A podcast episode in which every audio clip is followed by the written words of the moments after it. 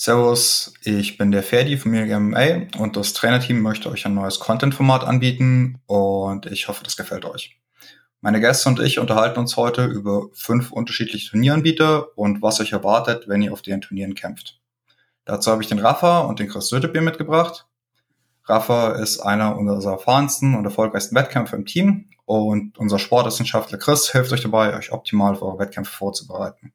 Zunächst einmal, Rafa, schön, dass du da bist. Erzähl doch mal ein bisschen, wer bist du, was machst du und was ist deine Turniererfahrung? Ja, hallo. Ähm, ich freue mich sehr, dass wir äh, dieses Format überhaupt starten.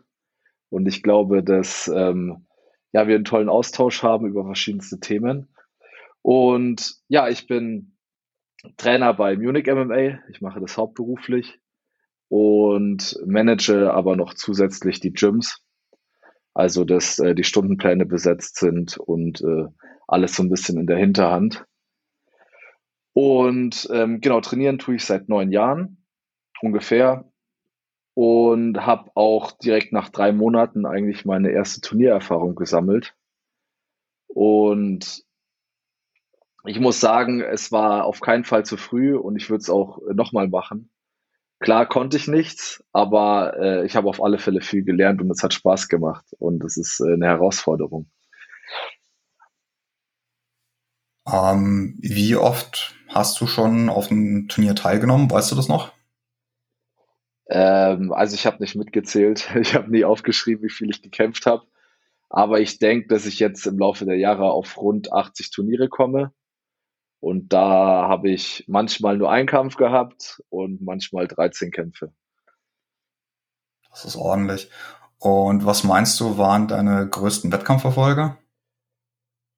Hm, meine größten Erfolge würde ich auf mein allergrößter Erfolg würde ich sagen, ist, dass ich auf der Euro unter die Top 8 gekommen bin und kurz vorm Podiumsplatz rausgeflogen bin als Blaugurt.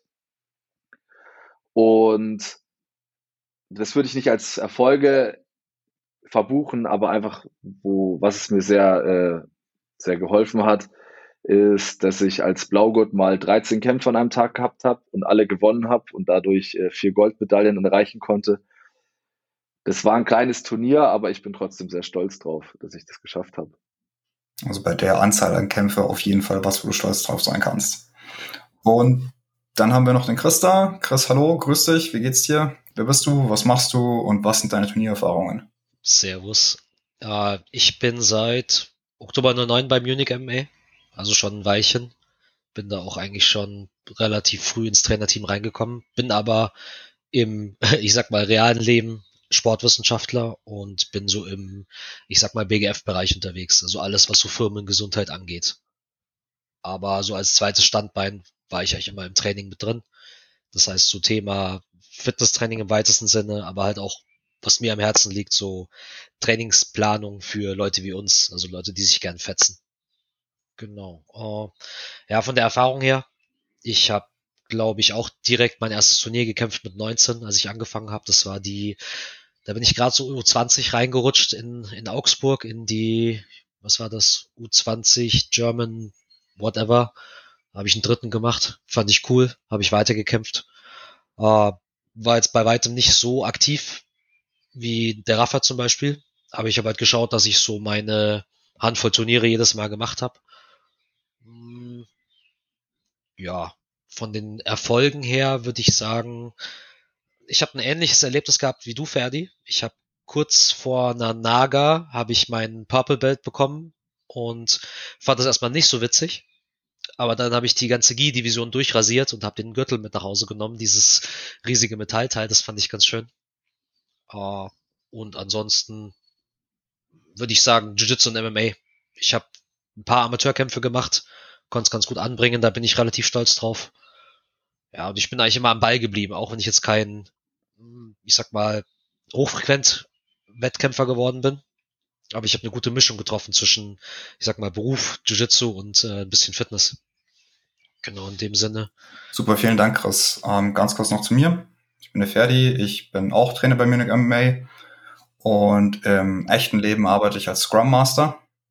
Also ich bin so der Mensch, der hauptsächlich zum Training bei Munich MMA da ist, ein bisschen den Trainer gibt, aber halt einen Vollzeitjob nebenher hat. Und schön für mich ist, ich kann ihm trotzdem noch auf Wettkämpfe fahren. Das ist bei mir was. Ich habe als Kind schon Judo gekämpft ohne Ende. Da war es noch so, da hast du eigentlich jede Woche einen Wettkampf gehabt.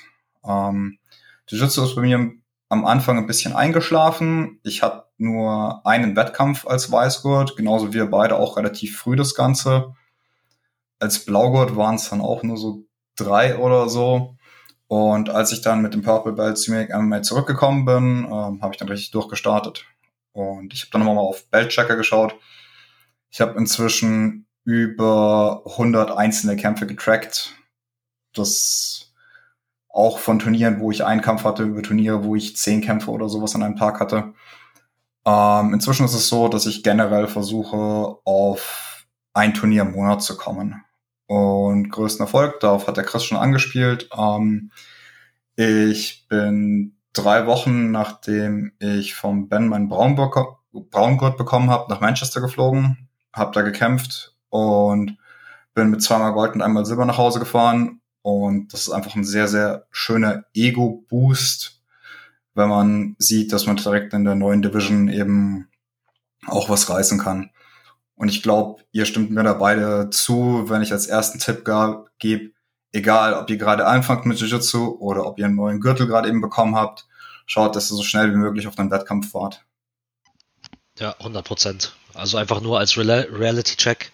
Und ich finde, das gibt im Training einen gewissen Fokus. Also selbst wenn man sich nicht als, als Vollblut-Wettkämpfer sieht, da zähle ich mich zum Beispiel mit rein, äh, es gibt dem Training eine andere Qualität einfach. Ich würde auch ähm, Leuten, die gar nicht oder die gar nicht vorsehen, mal Wettkämpfe zu machen, trotzdem vorschlagen, dass sie mindestens einen Wettkampf machen. Weil das ist ein besonderes Erlebnis. Also das ist was ganz krasses, sich dazu zu überwinden und dazu kämpfen. Und ich finde, man kann nur dran wachsen. Und egal ob Wettkämpfer oder nicht, ich finde, man sollte, wenn man BDJ trainiert, es zumindest einmal versucht haben. Ich glaube, da sind wir beide voll bei dir. So, unser erster Turnieranbieter, das ist ganz klassisch die IBJJF und dazu erzählt uns mal der Rafa ein bisschen was, weil er sich da, glaube ich, am besten mit auskennt. Genau. Ähm, die IBJJF, ich selbst habe, ähm, ich weiß gar nicht, wie viele Turniere da gekämpft, aber im Prinzip in fast jeder großen Stadt in Europa und auch in Brasilien und in den USA habe ich schon auf IBJJF-Turnieren gekämpft. Und das ist eigentlich die größte Turnierserie, die es weltweit gibt. Man kann bei der IBJJF im Prinzip jeden, jedes Wochenende an ein oder zwei Turnieren rund um die Welt teilnehmen, wenn man da die Zeit hat und das Geld und man da hinterher fliegen will. Und es ist auf jeden Fall im GI das prestigeträchtigste Turnier. Also wer auf der Euro oder auf den äh, Worlds in den Adults oder auch sogar in den Masters äh, Platz belegt, ist auf jeden Fall ganz vorne mit dabei. Das ist ganz schwer umkämpft und äh, auch sehr sehenswert, äh, dazu zu schauen. An was toll ist, wenn man da gewinnt oder wenn man da gut abschneidet, hat man sehr gute Chancen auf einen Sponsor, der einem das Wettkämpferleben im Prinzip finanziert. Und es gibt bei der IBJJF so eine Art Ranking für ähm, Adult Schwarzgurt. Das ist einfach eine Summe, die einmal jährlich ausgezahlt wird an äh, die Top 10, glaube ich. Das sind äh, je nachdem welcher Platz, aber mehrere 10.000 äh, Dollar. Was natürlich für manche ähm, ein Mehrwert ist, wenn sie sowieso auf sehr viele Turniere von der IBJF äh, kommen. Dann finde ich, an sich ist das Turnier sehr teuer. Also man zahlt da schnell mal, ich weiß nicht 100% die aktuellen Zahlen, aber für einen Tag Turnier über 100 Euro. Also ich glaube, das letzte war so 120, 140 Euro. Und wenn man dann noch Gi und No-Gi kämpft, dann sind es schnell mal 200 Euro. Äh, es ist auf jeden Fall eines der teureren Turniere. Und auch ein weiterer Nachteil ist, dass ähm, es Single Elimination ist. Das heißt, man wenn man einmal verloren hat, ist man raus. Und äh, das kann manchmal nach 20 Sekunden sein. Und äh, ja, ich bin auch einmal nach Lissabon geflogen auf die Euro und habe eine Minute und 40 Sekunden gekämpft und war dann draußen. Das war äh, ja mein teus, teuer, teuerstes T-Shirt, was ich habe, weil man bekommt ein T-Shirt bei der RBDGF. Das ist sozusagen das Trostpflaster. Genau, aber man, äh, die Vorteile, die man da hat, ist, dass es einfach unglaublich gut organisiert ist. Man merkt, was für eine Erfahrung die gesammelt haben über die Jahre. Und die haben super starke Referees. Also die Referees sind alle ähm, Schwarzgurte und haben alle äh, den Kurs gemacht und halten sich auf dem Laufenden. Also das ist top. Was ich auch noch sehr, sehr toll an der IBJJF finde, ist, dass wirklich jeder einen fairen Wettkampf bekommt. Also die Tatsache, dass die IBJJF in Gürtelklassen und Altersklassen relativ fein ordnet, äh, kriegt jeder, also der Vollwettkämpfer als Adult Schwarzgurt bekommt einen richtig harten Fight, aber auch ein, ich weiß es nicht, 40-jähriger Blaugurt oder 40 äh, oder 45-jähriger die bekommen alle einen fairen Wettkampf gegen jemanden, der ungefähr dieselben Sachen aufweist wie man selbst und äh, man hat einfach einen fairen und tollen Fight. Das finde ich äh, sehr toll an der IBJJF, anders wie bei den meisten anderen Turnieren. Ich würde ganz gerne einhaken bei dem Punkt Refs, den du gerade eben gebracht hast. Ähm, du hast gesagt, dass die paraphrasiert die Besten im Business sind. Ähm, aber dann hört man natürlich auch immer den klassischen Witz darüber, dass der Gegner gewonnen hat, weil er den Advantage bekommen hat, weil er äh, Brasilianer ist. Persönliche Erfahrung muss ich auch aber ehrlich sagen, kommt, ist bei mir jetzt noch nicht so wirklich vorgekommen. Ja. Wenn ich da verloren habe, dann war es, weil ich da verloren habe. ähm, also es gibt schon da die Scherereien. Also man, es lohnt sich, Portugiesisch zu sprechen, sagen wir es mal so. Also wenn man in seiner Coaching-Ecke jemanden hat, der Portugiesisch spricht und da ein bisschen Einfluss haben kann, das lohnt sich auf jeden Fall. Aber in der Regel ist die sehr fair, würde ich auf jeden Fall sagen. Und was du auch gesagt hast, und da stimme ich dir auch zu, die sind vor allem sehr kompetent. Die kennen ihr Regelwerk, was bei vielen anderen Turnieren ja manchmal sehr wonky sein kann. Äh, genau. Was das angeht. Also, was ich da immer sagen muss, ist, dass die bekommen Geld, die Schiedsrichter. Ähm, und deswegen machen die hauptsächlich auch einen guten Job. Also ich glaube, dass bei so gut wie keinem anderen Turnierformat äh, die, die Referees überhaupt Geld bekommen. Und dann ist es immer einfach zu sagen, so schlecht oder nicht gut oder wie auch immer ja, das ist ein harter Job. Hm. Also ich habe damals äh, im Judo habe ich auch Ref gemacht, ähm, wurde mal auch bezahlt für nicht annähernd genug, um dass es fair war, weil du stehst halt wirklich den ganzen Tag auf der Matte und irgendwann, wenn du dann Weißgurt Masters 3 Kampf siehst, nachdem du davor super viel Brainpower reingesetzt hast, einen Adult Black Belt Kampf zu schießen, dann kann dich das auch wirklich mal echt runterziehen. Also seid fair zu euren Refs, wenn ihr auf Turnieren seid. Auch was, was wir euch, glaube ich, alle zusammen mitgeben wollen. Seid fair zu den Refs. Auf jeden Fall. Die verbringen da den ganzen Tag auf der Matte und geben sich echt einen Kampf nach dem anderen ich habe auch schon äh, wirklich gehatet, alles Mögliche im, im, Feuer des Gefechts, aber ja, die geben ihr Bestes in der Regel. Ja, ist ein Knochenjob, definitiv. Ähm, ganz kurz würde ich auch ganz gerne auf das Regelwerk von der IBJJF eingehen.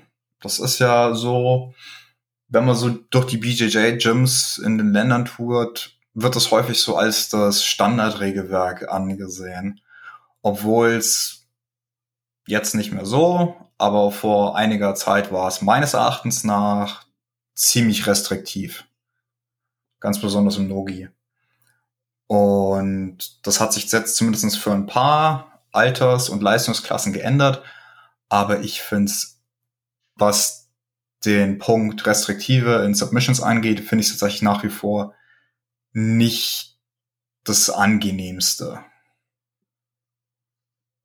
Also ich muss sagen, dass ich das IBGF-Regelwerk relativ gut finde. Ähm, vor allem was die Submissions angeht eigentlich. Und äh, muss ich auch nochmal nachhaken, im GI finde ich es generell gut. Ich finde es total in Ordnung, dass Nibas und Torholz erster Braungurt sind. Und ich finde es auch völlig in Ordnung, dass äh, Reaping zum Beispiel nicht erlaubt ist im GI. Ähm, genau. Und im No-Gi ist es so, dass sie die Regeln ja auch angepasst haben für dieses Jahr und oder beziehungsweise ab diesem Jahr. Und sie sind sozusagen mit dem Hype mitgegangen und äh, haben auch Reaping und Helux im No-Gi erlaubt, was ich super cool finde, weil es war auch ein Grund für mich, No-Gi in der IBJF nicht so gern zu kämpfen. Aber also das Gi-Regelwerk, muss ich sagen, ist top. Und ich finde auch ich persönlich trainiere auf der Matte nach dem, weil ja, es gibt einfach Submissions, die sind gefährlicher und nicht weniger gefährlich. Und dann ist einfach eine klare Regel auf der Matte, wer was machen darf. Wenn du mit einem Blaugurt trainierst, rollst du dann nach Braungurt-Regelwerk oder nach äh, Blaugurt-Regelwerk? Ähm, ich, in der Regel nach Blaugurt-Regelwerk. Aber ich finde auch immer, man kann sowas ganz schnell mit seinem Partner absprechen. Chris, wie schaut es bei dir aus? Ich bin gerade am überlegen, wie ich es finde, ehrlich gesagt. Also, gerade wenn man sich anschaut, was so alles kaputt gehen kann bei einem Heal-Hook, bin ich gar nicht so glücklich, dass jetzt bei Nogi, IBGF die Heal-Hooks mit drin sind. Aber andererseits, es gehört natürlich dazu zum, zum Nogi Grappling. Äh, Aber es ist auch erst ab Braungurt erlaubt. True. Und das finde ich wieder völlig in Ordnung. Ja, du sollst da natürlich schon wissen, wann du besser tappst. Ich habe mir ein paar Matches reingezogen. Hat schon ganz schön geknallt zum Teil. Puh. Aber gut, das ist eine Anpassungsphase. Die Leute müssen lernen, dass die Dinger wehtun. Und zwar ein paar Monate, nicht nur kurz. Ja, und zum, zum Thema Training. Ich, ich sehe es auch so ein bisschen gespalten. Also ich finde es gut, dass es so ein allgemein verständliches und ich sag mal Standardregelwerk gibt, ähnlich wie die Unified Rules im MMA, dass du einfach weißt, okay, wir hauen nicht auf den Hinterkopf, beziehungsweise reapen das Knie halt nicht ohne Absprache. Andererseits sorgt es natürlich dafür, dass Leute relativ spät mit eigentlich wichtigen Parts von dem Game in Kontakt kommen. Also der Sprung von Purple auf Braun ist schon gar, finde ich manchmal. Also ich ich bin da selber einer, der, wenn jemand einen Braungurt kriegt, das erste, was ich mache, ist, dass ich äh, an die Beine gehe und herzlichen Glückwunsch sage. Aber es wäre natürlich angenehmer, wenn das ein bisschen feiner gestückelt wäre. Oder ähm, was du natürlich machen kannst in einem, in einem Gym, ist, dass du einfach für alle trotzdem die Techniken einfach mal durchgehst, zumindest. Dass auch ein Blaugurt mal ein Kneebar gemacht hat. Dass äh, auch ein Purple mal einen Slicer gemacht hat. Ich glaube, das ist schon relativ wichtig, auch wenn du mal jemanden im Training hast, der IBJF-Regelwerk nicht so respektiert, und äh, meint, er muss den Slicer gegen den Weißgurt auspacken. Dann ist es für den, finde ich, schon wichtig zu wissen, dass das eine Submission ist und dass er da besser tappt. Also das sehe ich manchmal so ein bisschen kritisch.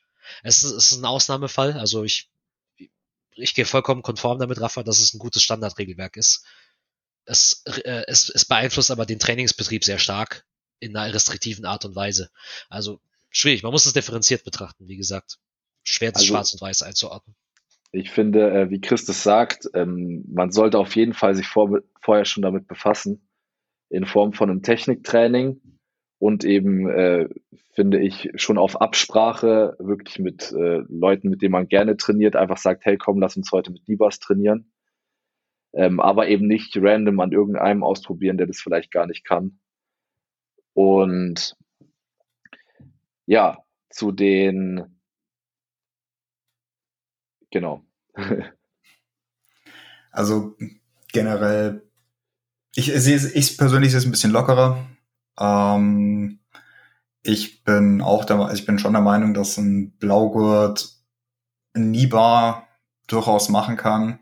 Da ist genug Power im Muskel, dass er das halten kann und die Mechanik ist jetzt auch so, dass er sieht, okay, hm, das geht auf mein Knie, ich könnte demnächst irgendwann mal tappen.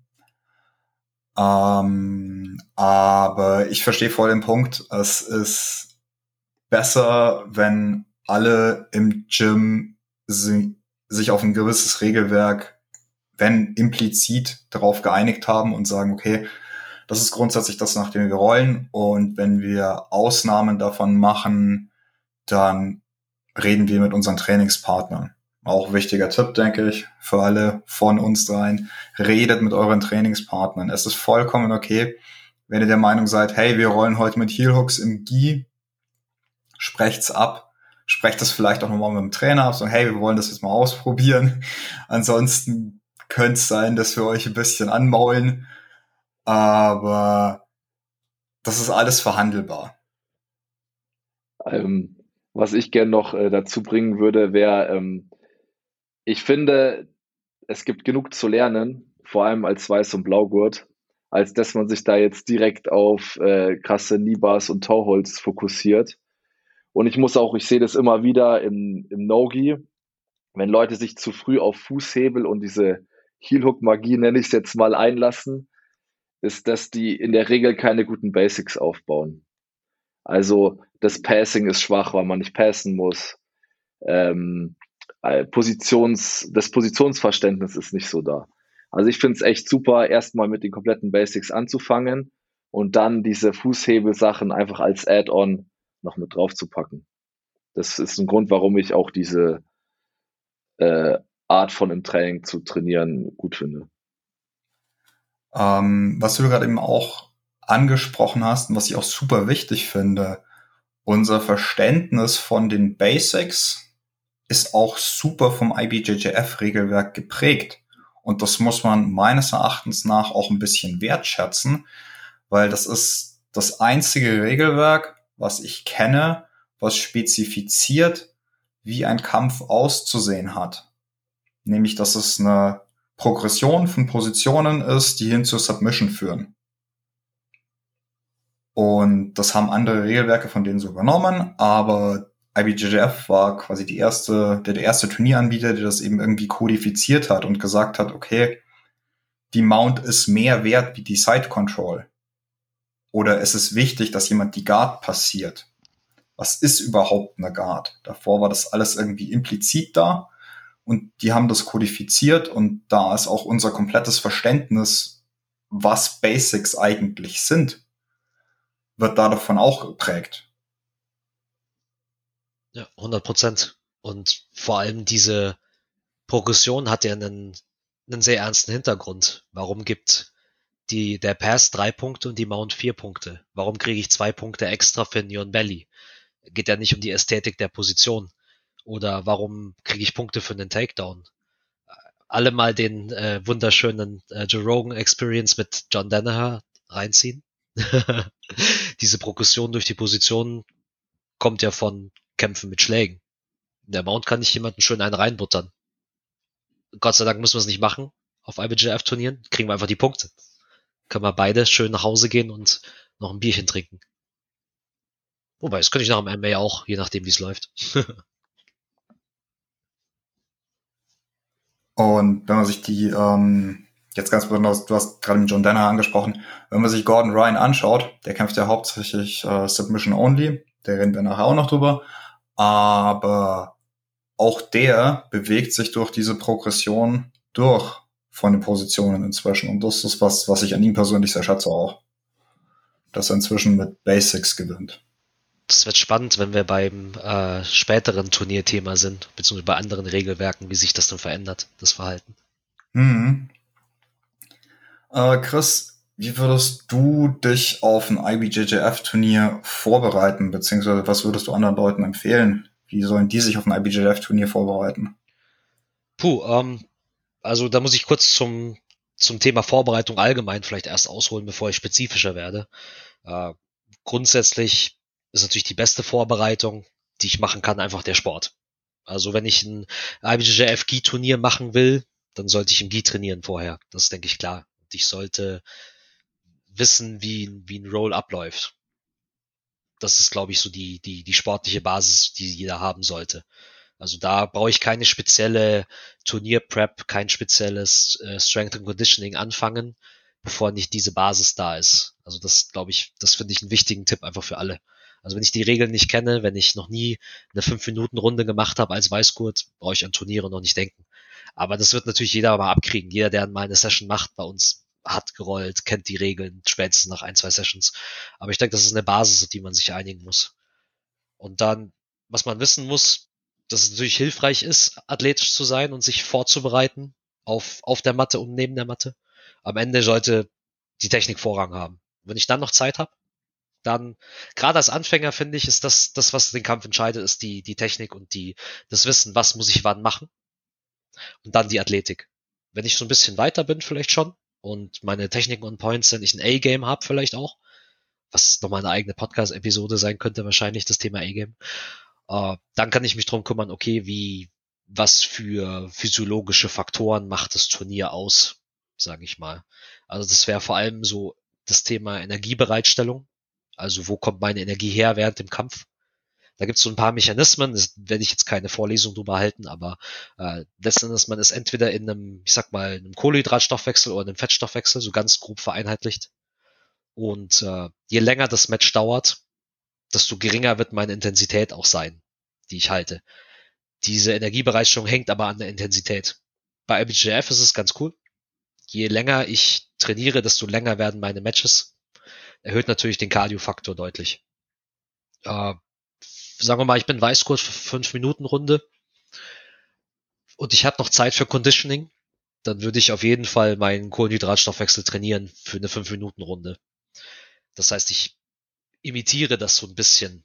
Ich arbeite mit ein paar Kraftübungen, vielleicht mache ich mir einen Zirkel, äh, vielleicht mache ich was mit, ich sag mal, einer statischen Griffkomponente. Das ist auch ein Faktor im GI vor allem.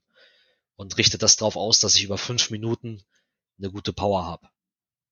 Ich denke, das in Kombination zwischen äh, mit, mit der spezifischen Sportvorbereitung ist, glaube ich, ein guter Anfang. Und wenn ich dann noch Zeit habe, dann kümmere ich mich um meine allgemeine Cardio. Dann mache ich vielleicht sowas wie äh, Langstreckenläufe oder mal längere Einheiten von einer Stunde oder sowas, damit ich besser erholen kann zwischen den Matches. Genau, das wäre, glaube ich, so ein grober Gameplan, den ich mitgeben würde. Also Prio 1, Sportart spezifisch sich vorzubereiten. Prio 2, vielleicht so ein bisschen spezifischeres Ausdauertraining und dann Prio, Prio 3 alles, was so ein bisschen weniger spezifisch ist. Genau. Super, vielen Dank. Rafa, hast du noch was hinzuzufügen dazu? Ähm, ich kann mich nur anschließen. Auf jeden Fall das Regelwerk kennen und äh, sich auch einfach drauf einlassen. Einfach kämpfen und schauen, was passiert am Anfang. Es geht einfach nur um die Erfahrung und ja. Gut, dann kommen wir jetzt zu unserem zweiten Turnieranbieter. Das ist Grappling Industries. Da erzähle ich ein bisschen was drüber. Das ist einer meiner persönlichen Favoriten, was Turniere angeht.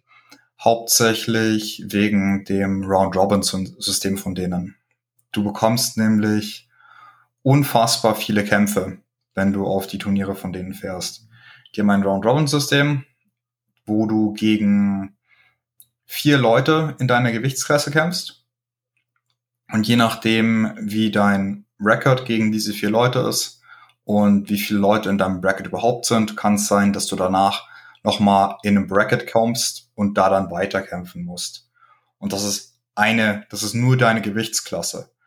Wenn das an einem Tag stattfindet und du deine Gi-Gewichtsklasse und deine No-Gi-Gewichtsklasse kämpfst und auch noch an beiden Absolutes teilnimmst, dann hast du mit einer normal vollen Gewichtsklasse, sagen wir mal, äh, Weißgurt Middleweight, Blaugurt Middleweight, Lila auch Middleweight, sowas um den Dreh rum in den Adult-Klassen, hast du einfach mal zehn Kämpfe, die du garantiert hast. Das ist das genaue Gegenteil von der IBJJF mit ihrem äh, Single Elimination. Also wenn du Turniererfahrung und Wettkampferfahrung sammeln möchtest, dann ist meiner Meinung nach so ein Grappling Industries Turnier nicht verkehrt. Persönlich hatte ich auch den großen Vorteil, dass die längste Zeit, um mehr Braun- und Schwarzgurte auf ihre Turniere zu bringen, die Turniere für Braun- und Schwarzgurte äh, gratis hatten. Das hat natürlich sehr geholfen, wenn man irgendwo hingefahren ist, kämpfen wollte, dann hat man sich einfach die Startgebühr gespart. Ähm, kostet ein bisschen weniger wie IBJJF, ähm, sind so, ich glaube jetzt sind's 70 Euro plus nochmal extra für die Absolutes, die man zahlen muss. Und 70 Euro bringen dir Gi und Nogi Gewichtsklassen. Also da bekommt man schon einiges geboten, was das angeht. Und sie sind auch vom Regelwerk her offener. Ähm, bei Grappling Industries darf man im Gi reapen ab Blaugurt und hat als ab Blaugurt auch schon ähm, Toe-Holes und Knee-Bars im Gi, genauso wie im Nogi. Und die Advanced Nogi-Klassen haben auch Heel-Hooks und natürlich Reaping. Und falls man ganz verrückt ist und als Weißgott auch mal mit Heel-Hooks und Reaping äh, wettkämpfen möchte, dann kann man sich einfach für die Nogi Absolut Klasse anmelden, weil da wird nämlich nach Advanced Regeln gekämpft. Und in der Nogi Advanced Klasse kämpfen auch grundsätzlich alle Leute der Alterskategorie. Also es wird da nicht nochmal nach Leistungsklassen unterteilt. Und deswegen ist der Part auch das, was am prestigeträchtigsten ist in den USA trifft man da oder hat man, bevor IBJJF auch angefangen hat, Helux zu erlauben, hat man dann hat man da sehr viele von der Submission-Only-Szene gesehen, die eben dort gekämpft haben, um mit Helux kämpfen zu können. Ähm, wo ich in England auf den Turnieren gekämpft habe, äh, stand auf der Matte neben mir Ross Nichols und äh, hat da seine Wettkämpfe gefahren. Ähm, wer von euch den Andy Brown kennt, der wurde auch vom Ross Nichols da getappt. Also das ist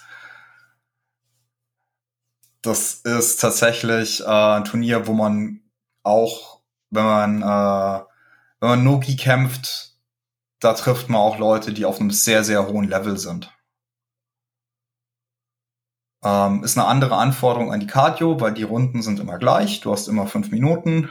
Ähm, das steigert sich nicht äh, in den höheren äh, Leistungsklassen, aber du hast halt auf jeden Fall dieses Round Robin, wo du durchkämpfen musst. Und das ballert anders wie ähm, ein Single Elimination Turnier.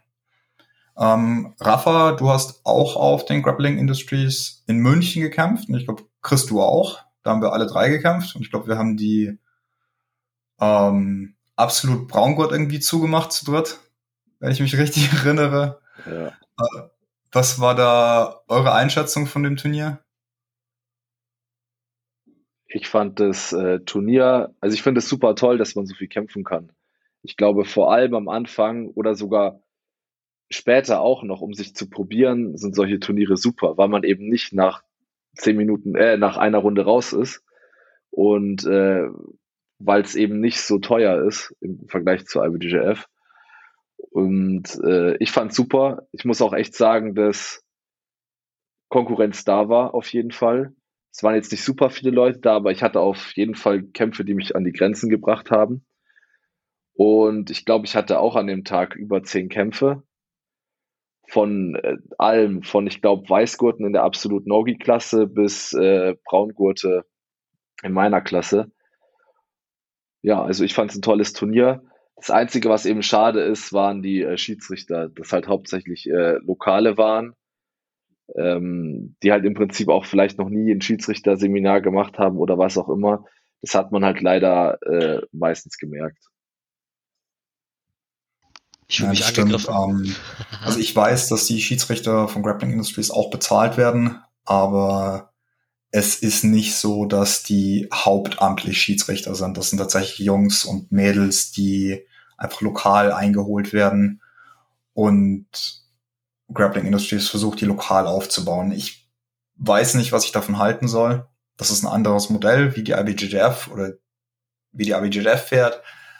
Ähm, ich finde es gut, dass bezahlt wird, ähm, aber es muss meines Erachtens nach äh, auch Rules-Seminare geben, wo das beigebracht wird, wie bestimmte Dinge einfach zu handeln sind.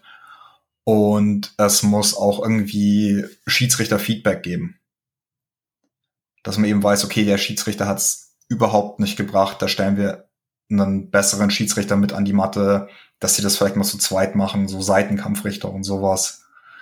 Und dass da ein System entsteht, dass halt Leute, bei denen es zu komplizierten Situationen kommen kann, dass da ein Top-Schiedsrichter auf der Matte steht. Ja, sehe ich genauso. Äh, ich habe an dem Event auch selber geschießt, deswegen habe ich mich natürlich persönlich angegriffen gefühlt von Raphael. Nein, spannend. Äh, ja, das war schon sehr durchwachsen, was da an Schiris auf der Matte stand, definitiv. Also da waren ein, zwei dabei, die haben safe noch nie geschießt und äh, haben das vielleicht auch unterschätzt. Sie haben aber auch nachkorrigiert, muss man sagen. Also die haben denen dann auch einen, einen erfahreneren Ref dazugestellt. Also das haben, die haben gelernt auf jeden Fall. Das ist auch was, was ich kritisch sehe. Also lokale Refs aufbauen, sehe ich schon als positiv an grundsätzlich. Aber das sollte halt mehr sein, als kurz vor dem Turnier nochmal die Regeln durchsprechen. Das, das reicht einfach nicht, wenn die Leute keine Erfahrung haben. Da finde ich IBJF besser grundsätzlich, eben weil wie ihr schon sagte, das sind Leute, die das beruflich quasi machen, zumindest nebenberuflich, die da regelmäßig geschult werden, die auch bekannt sind vor allem. Also die, es gibt ja letzten Endes immer ähnliche IBJF-Refs, also ich sehe dieselben Gesichter immer wieder, die fliegen den Turnieren ja genauso hinterher wie die Fighter. Und da ist natürlich noch ein bisschen auch als Ref, finde ich, einen, einen Ruf zu verlieren. Also wenn du schlecht cheatst, musst du dich auch vor den anderen Refs rechtfertigen. Versus, wenn das immer andere Schiedsrichter sind, die sich auch vielleicht nicht kennen, fehlt so ein bisschen das Korrektiv, finde ich. Wenn das immer andere Leute sind. Also, ähm, was ich bei, bei dem Turnier jetzt in München so ein bisschen kritisch sehe, dass halt äh, teilweise Anfang Blaugurt Leute ähm, Referee waren, die halt eben, wie Chris gesagt hat, äh, kurz davor mal die Regeln erklärt bekommen haben und äh, dann auf die Leute losgelassen werden. Ich meine, das kann man machen, aber stellt denn direkt jemanden daneben, der es, der es schon ein bisschen versteht, um sie einzulernen. Ähm, und ich muss auch sagen, äh, ich als Blaugurt, ich habe es nicht, nicht wirklich verstanden. Also was da passiert. Ich würde auch heute noch immer sagen, wenn es wirklich abgeht, dass ich das immer richtig einschätze, ist sehr unwahrscheinlich.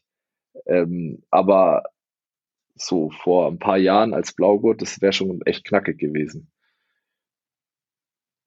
Da kommen wir nachher noch, wenn wir zur AJP kommen, kommen wir noch zu dem Falcon Eye-System, was die da verwenden, um dem quasi entgegenzuwirken. Aber so generell, das ist der, der Punkt, den ich auch bei dem Turnier gerade kritisch sehe. Ähm, und natürlich kommt es auch richtig, richtig stark drauf an, wo das Turnier stattfindet. Wenn ich in London kämpfe, auf der Grappling Industries, da habe ich deutlich bessere Refs, wie wenn ich in Wien auf der Grappling Industries kämpfe. Einfach weil da das Level an Leuten, die da sind und sich überlegen, ja, machst du mal einen Ref, ähm, ist deutlich höher, weil da ein Haufen Wettkämpfer sind, die einfach das Geld dann gerne mitnehmen und da jetzt nicht unbedingt ihre, ihre absolute Top-Chance sehen. Ähm, in Dublin zum Beispiel, Fion Davies hat, er hat da den Ref gemacht. Und da habe ich auch durchaus Vertrauen in die gute Frau, was das angeht. Aber auf dem Level sind wir halt Kontinentaleuropa teilweise einfach noch nicht. Und dann brauchst du für ein Event, je nachdem wie voll das ist, zehn Refs mehr, die alle auf dem Level sind und das wird einfach schwierig. Was natürlich nicht heißen soll, dass ich nicht möchte, dass ihr auf die Turniere fahrt, weil der Punkt Turniererfahrung und Erfahrung, Wettkampferfahrung sammeln, da gibt's wenig, was das Preis-Leistungs-Verhältnis von Grappling Industries schlägt. Und da ärgert man sich dann meines Erachtens nach persönlich dann nicht so über eine schlechte Schiedsrichterentscheidung, wie wenn ich einen Premium-Preis zahle und auf ein Premium-Turnier fahre und dann da verschießt werde. Wie seht ihr das? Ja, und wie sagt man so schön, ähm, lass es nicht auf den Schiedsrichter ankommen, sondern beende den Kampf einfach. Yes. Also das ist ja auch immer ein Punkt, wenn man da jetzt irgendwie um den einen Vorteil irgendwie noch rumstreitet. Habe ich auf jeden Fall schon mehrere Male, aber ähm, ja, lass es nicht auf den Schiedsrichter ankommen. Sehe ich natürlich genauso. Und ja, also gerade als Anfänger würde ich mir nicht so viele Sorgen machen, weil auch die Kampfsituationen, die so einem Weißgurt-Kampf auftreten, meistens nicht so komplex sind. Also das kriegt dann auch der Blaugurt-Referee hin, denke ich. Wenn es höher wird bei den Gurten, sehe ich es anders. Und ja, München war, glaube ich, auch so ein bisschen so ein Sonderfall. Der ist halt uns im Gedächtnis geblieben natürlich, weil es das erste Turnier in München war. Das war so ein Grassroots-Turnier und da haben die richtig gekämpft, auch um gute Refs, haben diesen Kampf leider verloren. Also da sind ganz viele angefragt worden. Ich habe selber noch versucht, ein paar Braungurte zu vermitteln, aber also da haben die einfach auch einen Engpass gehabt zu deren Verteidigung. Chris, was meinst du? Würdest du Vorbereitung, Energiehaushalt für das Turnier, würdest du das irgendwie anders handeln, wie bei einem IBJJF-Turnier? Weil klar, du weißt, dass du mehr Kämpfer hast, ganz besonders, wenn du dich für viele Gewichtsklassen anmeldest. Ist es da jetzt wichtig, dass du trotzdem in jedem Kampf Vollgas geben kannst oder willst du dich irgendwie ein bisschen pacen? Hm, ich würde sagen, es ist eine Game-Sache, diese Frage. Aber grundsätzlich würde ich mich schon anders vorbereiten. Ich glaube, dass ein IBJF-Turnier, gerade ein großes, hat eine ganz andere Intensität äh, zu Beginn von einem Match, weil da einfach die ersten Punkte entscheidend sind. Also wenn man sich das ein bisschen anschaut, wer zuerst scored, gewinnt sehr oft den Kampf. Ich glaube, dass bei Grappling Industries das nicht unbedingt der Fall ist. Und du musst dich, glaube ich, auch mehr vorbereiten auf diese, diese wiederholte Anstrengung. Immer wieder diese fünf Minuten Gas geben, Pause, fünf Minuten Gas geben, Pause.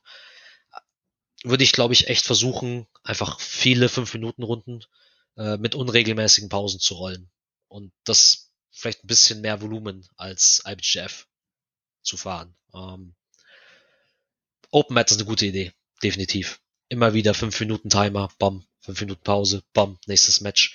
Äh, du hast ja eine garantierte Pausezeit bei den meisten Turnieren von äh, einer Reglementation, also ein, einer, einer Runde quasi. Das sind bei Grappling Industries ja immer fünf Minuten.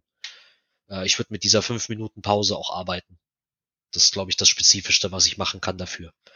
Wobei spezifisch natürlich immer gilt in der wirklich akuten Turniervorbereitung. Das würde es nicht bedeuten, dass ich das Jahr über so trainiere. Aber so die bei zwei Monate, einen Monat vorher. Haben wir zu Grappling Industries noch was zu sagen? Das ist ein cooles Turnier. Probiert euch dran aus. ja, also definitiv für Erfahrung ein sehr, sehr gutes Turnier. Wunderbar, vielen Dank. Dann kommen wir jetzt zum nächsten Thema. Ähm, das sind die lokalen Turniere, die es hier bei uns in der Gegend gibt. Da haben wir tatsächlich auch einige zum Salzburg Open sei genannt, die Bavarian Open in Augsburg oder auch das, was der Chris Straubinger in Nürnberg organisiert hat vor zwei Jahren oder so. Ähm, darüber erzählt euch erstmal der Chris was. Und dann steigen gerade von euch ein. Ich habe da ja die, die Grassroots von ganz vielen Turnieren mitgekriegt, auch als ich angefangen habe.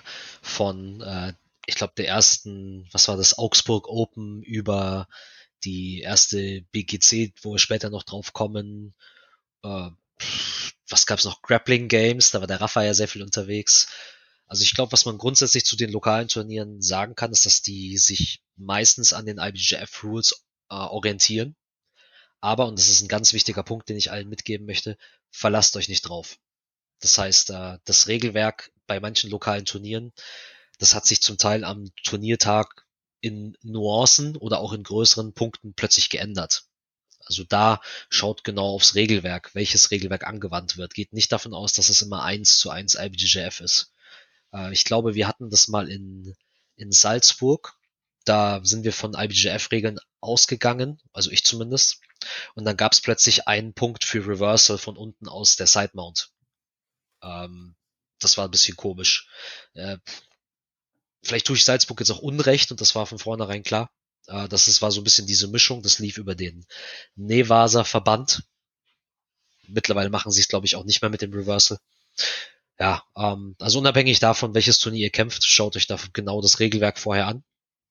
Die die Refs, die ihr da finden werdet, sind in der Regel auch äh, lokale Refs, ähnlich wie bei Grappling Industries, mit all seinen Vor- und Nachteilen, sage ich mal. Das heißt, da versucht klare Positionen auf jeden Fall herzustellen, dass da keine Zweifel aufkommen, ob ihr jetzt einen Pass habt oder nicht, ob die Submission jetzt da war oder nicht. Äh, die Qualität variiert auf jeden Fall von Ref zu Ref. Ich glaube, da habt ihr selber auch ein paar Anekdoten äh, auf Lager, was das angeht. Genau, ähm, vom Feeling her finde ich die sehr angenehm, weil es, also es ist kein richtiges Low-Pressure-Environment, sage ich mal. Es ist immer noch ein Turnier. Aber du siehst sehr viele bekannte Gesichter einfach aus der, aus der Szene, sage ich mal. Du hast es nicht die, du brauchst nicht die Erwartung haben, dass du plötzlich gegen einen Leandro Lo kämpfen musst oder sowas. Das sind deutsche, lokale Jiu-Jitsu-Leute, ähnlich wie du in der Regel und mit denen du dich aber auch gut messen kannst. Also gerade am Anfang finde ich das ein, es ist ein, eine vertrautere Umgebung, sage ich mal, als wenn ich jetzt nach, ähm, nach Portugal fliege, gleich auf die Euro. Also denke, lokale Turniere sind immer ein guter Einstieg. Und ähm, auch indem man hingeht, man, man unterstützt so ein bisschen diese Formung auch einfach von, von diesen lokalen Veranstaltern. Die machen das alle nicht für, für Profit. Die machen das, weil sie Jiu-Jitsu geil finden und euch eine Kampfgelegenheit geben wollen. Und allein dafür rentiert sich schon hinzufahren, würde ich sagen. Ja, und klar, die Qualität ist nicht wie IBJJF, aber also die meisten Veranstalter haben da trotzdem einen, ich sag mal, ein gutes Minimum immer am Start. Also die, die Jungs und Daniel Krenhuber in Salzburg zum Beispiel upgraden das jedes Jahr, es wird immer besser. Ähm, die die ganzen äh, kleineren Turniere, die sich wirklich halten, sage ich mal, haben alle eine, eine steile Lernkurve, die man ihnen dann auch zugestehen muss am Anfang gerade. Und dann später hat man ein cooles Turnier, das immer wieder kommt und man hat vor allem eine kurze, eine kurze Anreise. Man ist nicht, weiß nicht, acht Stunden im Auto, weil man ans andere Ende von, von Deutschland fahren muss. Das ist, glaube ich, was, was auch wieder ein Vorteil ist, gerade für Anfänger. Geringere Anreise, mussten nirgends übernachten, und gehst hin und hast einfach Spaß. Ich würde ganz gerne einhaken bei einem Punkt, den du äh, gebracht hast, am Turnier-Feeling. Ähm, was das Ganze nochmal besser macht, meines Erachtens nach, ist, dass wir von Munich MMA ja relativ häufig mit einer sehr großen Mannschaft bei sowas auftauchen. Ähm, ist einfach cool, wenn man mit richtig vielen von seinen Teammates eben hinfährt, äh, sich gegenseitig anfeuern kann. Du hast eigentlich immer irgendwie einen Coach da, der für dich da ist. Das ist einfach ein komplett anderes Turnierfeeling, wie wenn man jetzt eben äh, Rafa kann da garantiert auch zu was sagen, wenn man irgendwo hinfährt und ein Turnier solo kämpft. Das haben wir jetzt bis jetzt noch nicht angeschnitten gehabt, aber ich glaube, passt jetzt ganz gut als Vergleich hier einzubringen. Bei den lokalen Turnieren haben wir ein riesiges Team da, und egal, ob du gewinnst oder verlierst, die Leute freuen sich mit dir oder die Leute leiden mit dir und sind danach für dich da, wenn es dir scheiße geht. Ähm, während du hingegen, wenn du am anderen Ende der Welt bist oder irgendwo anders auf einem großen Turnier, kann es sein, dass du einfach komplett alleine bist und zu alleine kämpfst. Also da, äh, das ist auf jeden Fall ein Punkt. Ähm, wenn, wenn ihr euer Turnier dann mal macht, oder also holt euch immer einen Coach an die Matte. Das ist echt ein Tipp, den ich äh, auch selber nicht immer benutzt habe, auch selbst obwohl Coaches da waren. Äh, holt euch die wirklich aktiv auf die Matte, zieht die, fragt die, nervt die einfach, bis die wirklich an eurer Matte sind und kämpft nicht ohne Coach, wenn es nicht sein muss. Ähm, alleine um minimal die Schiedsrichter vielleicht sogar zu beeinflussen oder um sicherzustellen, dass die Schiedsrichter halbwegs das Richtige machen. Ähm, das macht echt so einen riesen Unterschied, mit Coach zu kämpfen. Ähm, in allen Ebenen. Auch äh, ihr fühlt euch besser, ihr macht vielleicht die Sachen, die der Coach sagt. Ähm, ja, man fühlt sich wohler. Und ähm, ja, wenn man alleine auf dem Turnier ist und alleine kämpft, äh, das funktioniert natürlich auch. Aber ja, mit Coach ist es tausendmal besser und äh, man fühlt sich besser. Man weiß, man wird angefeuert, man hat irgendwie, man merkt, man macht das Richtige. Ja, definitiv. Ah, das ist ein echt guter Punkt. das ist auch eine gute Möglichkeit, um das zu lernen, einfach bei den lokalen Turnieren. Also nirgends werdet ihr mehr potenzielle Coaches rumlaufen sehen, äh, als bei den lokalen Turnieren. Da seht ihr die Leute einfach rumstromern und könnt euch die einsammeln. Das ist, glaube ich, echt ein wichtiger Faktor. Und natürlich, damit das aufgeht, ähm, versucht coachbar zu sein während euren Matches. Also versucht die Stimme des Coaches so ein bisschen im Ohr zu behalten. Was nochmal ein Skill für sich ist, der aber kommt mit der Zeit.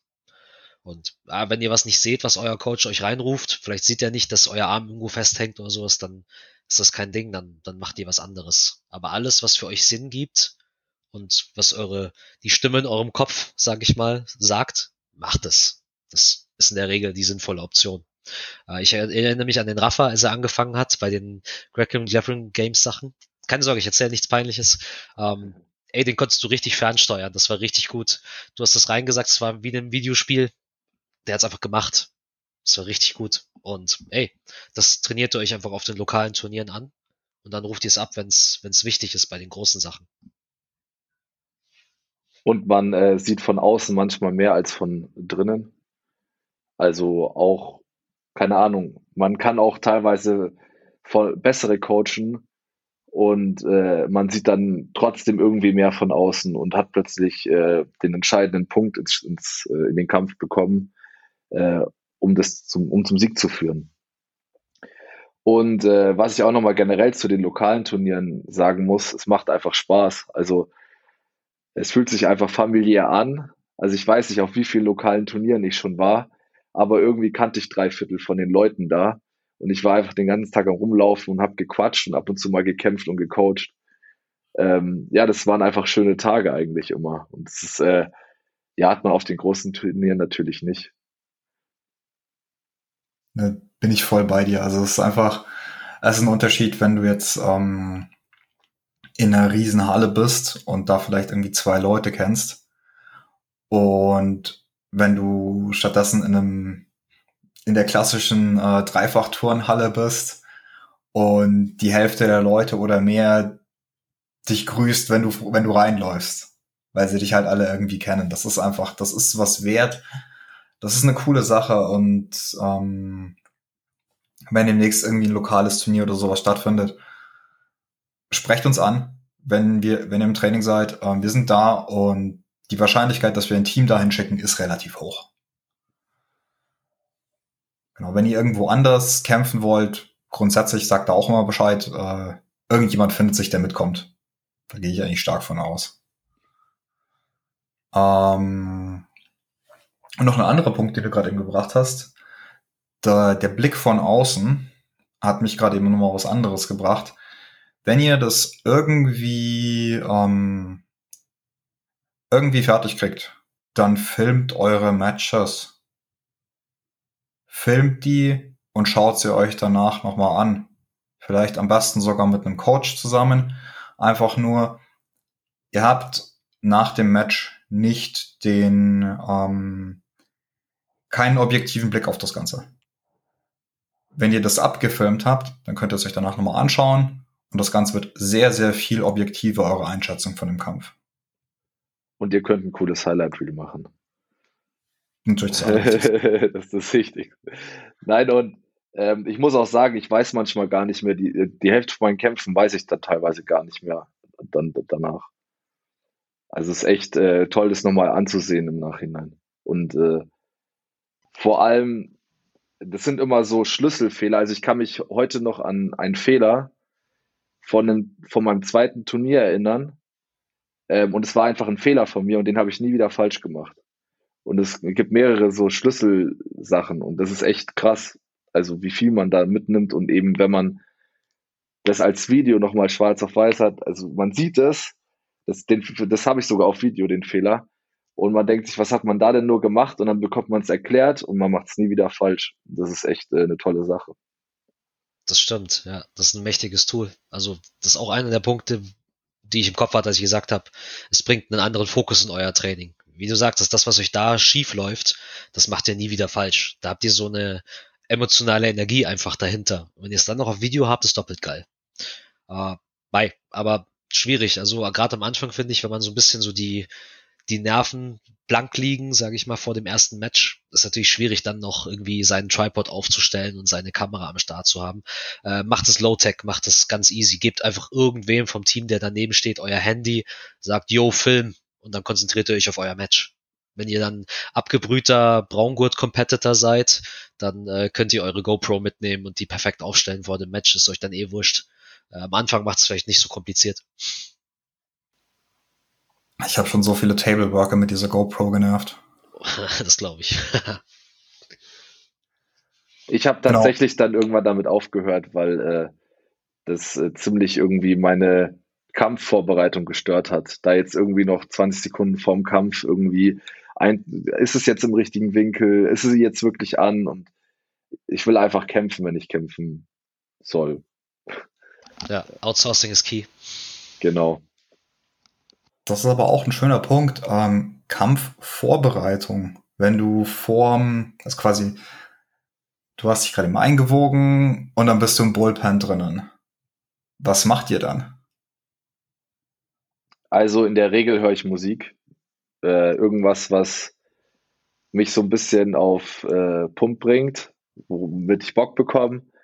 Ähm, und ich versuche warm zu sein, eigentlich schon vorher. Also je nachdem, wann die Waage ist vom Kampf, aber äh, eigentlich vorher schon warm zu sein. Und ähm, ich versuche auch in der Regel mit keinem irgendwie jetzt großartig rumzureden oder so, sondern ich versuche mich einfach auf mich zu konzentrieren. Und ähm, eben genau solche Sachen wie so Störfaktoren, wie jetzt da noch die GoPro aufstellen oder versuche ich eigentlich so gut wie es geht zu eliminieren. Also ich mache auch mein Handy auf Stumm, ich mache es auf Flugmodus, dass ich nur noch meine Musik habe. Ich will einfach alle Sachen von außen irgendwie eliminieren, schaue mir vielleicht den Kampf vor mir noch an und äh, fokussiere mich aber hauptsächlich auf mich. Ja, finde ich, finde ich alles gute Punkte. Ja. Du, das ist ein ganz eigenes Feld auch in der Sportpsychologie, dieses Thema, was mache ich vor einer, vor einer Wettkampfleistung. Also da fließt recht viel rein. Äh, wenn du viel Turniererfahrung hast, dann hast du da so deinen Groove einfach, was du machst. Äh, ich glaube, was man allgemein sagen kann, ist, ähm, ich glaube, dass der erste Punkt, den du, das, das Wichtigste, was du tun kannst, ist, entfern erstmal Sachen, die dich ablenken. Das ist, glaube ich, gerade am Anfang, wenn du noch nicht so viel Erfahrung hast und ein bisschen sehr nervös bist, ist, glaube ich, das Beste erstmal. Leg, isolier dich von Leuten, die dich nerven. Äh, mach's Handy auf Flugmodus, äh, mach dir keinen Stress wegen Filmen und so. Outsource das, wenn du möchtest konzentriere dich auf dich. Und ja, wenn das ein bisschen besser klappt schon, dann kannst du dir vielleicht so eine eigene Pre-Performance-Routine schon bauen. Also dein, deine Moves, die du machst, bevor du, bevor du auf die Matte gehst. Deine Playliste, die du hörst, bevor du competest. Deine Wettkampf-Playliste, dass du in diese, in diese Zone gut reinkommst. Und dass du natürlich auch ready bist, körperlich für den Kampf und auch mental. Also ich glaube, das sind so die Ebenen, die man dann noch, noch on top packen kann. Klar, sei warm, bereit deine Gelenke ein bisschen darauf vor, dass die ein bisschen verbogen werden. Mach deinen Nacken ein bisschen warm, weil der ein bisschen gesqueezed wird vielleicht. Ähm, hab deine Routine. Und ja, Playliste deiner Wahl, wenn du es magst. Und dann let's go. Was äh, ich auch oft sehe und auch mir sehr oft passiert ist und ich auch bis heute noch nicht so äh, die Lösung gefunden habe, ist im allerersten Kampf ähm, nicht überrumpelt zu werden. Also ich habe das super oft, dass ich irgendwie in einen Kampf reingehe und ja, jetzt schaue ich mal und dann werde ich komplett überrumpelt. Und es passiert vor allem in der ersten, in dem allerersten Kampf. Ähm, und die Kämpfe danach, also gerade so der zehnte, elfte, zwölfte Kampf, der ist wie, also der fühlt sich irgendwie frei an. Aber gerade der erste Kampf ist so ein bisschen immer auch psychisch vor allem so ein Schlüsselpunkt. Und ähm, was ich immer versuche, ist mir die Minuten vorher die, im Prinzip die ersten zehn Sekunden vom Kampf vorzustellen. Also, ich, dass ich halt on point bin einfach. Dass ich, ich habe auch schon was ready. Also ich weiß, was ich machen will. Ähm, ich habe da auch einen Blogartikel zugeschrieben, wenn es euch interessiert, auf unserem Munich MMA-Blog. Ihr wollt einfach euer A-Game haben, ihr wollt ready sein und äh, nicht, ah ja, ich schau mal, will ich in der Guard sein oder vielleicht versuche ich den Takedown okay, seid euch, ihr habt vorher schon den Takedown ready oder ihr wisst vorher schon, ihr wollt in die Guard, dann macht auch das. Also habt da einen Plan bereit. Das nimmt viel Druck und ihr werdet nicht überrumpelt. Ja, das ist ein sehr guter Punkt. Das, ist, das ist auch ein Problem, das kenne ich, kenne ich sehr gut von mir selber. Ich glaube, das ist eine Unsitte aus dem Training, die man halt einfach in die Competition mitnimmt. Weil du wirst ja auch beim Training, wenn du rollst, nicht äh, bei der ersten Sekunde von der ersten Runde wie so ein Berserker auf deinen Trainingspartner losgehen. Aber ich glaube, das wäre was, was du vielleicht wirklich drillen solltest vorher. Also vor dem Turnier, nicht Jahre vorher. Oder damit du da reinkommst. Und dass du dir vorstellst, was du machst, finde ich auch eine gute Sache. Es ist vielleicht ein bisschen advanced für viele Anfänger, aber ich glaube, dass, es, dass das was ist, was jeder umsetzen kann in, in seiner Art und Weise, dass man das so ein bisschen visualisiert, was man machen will.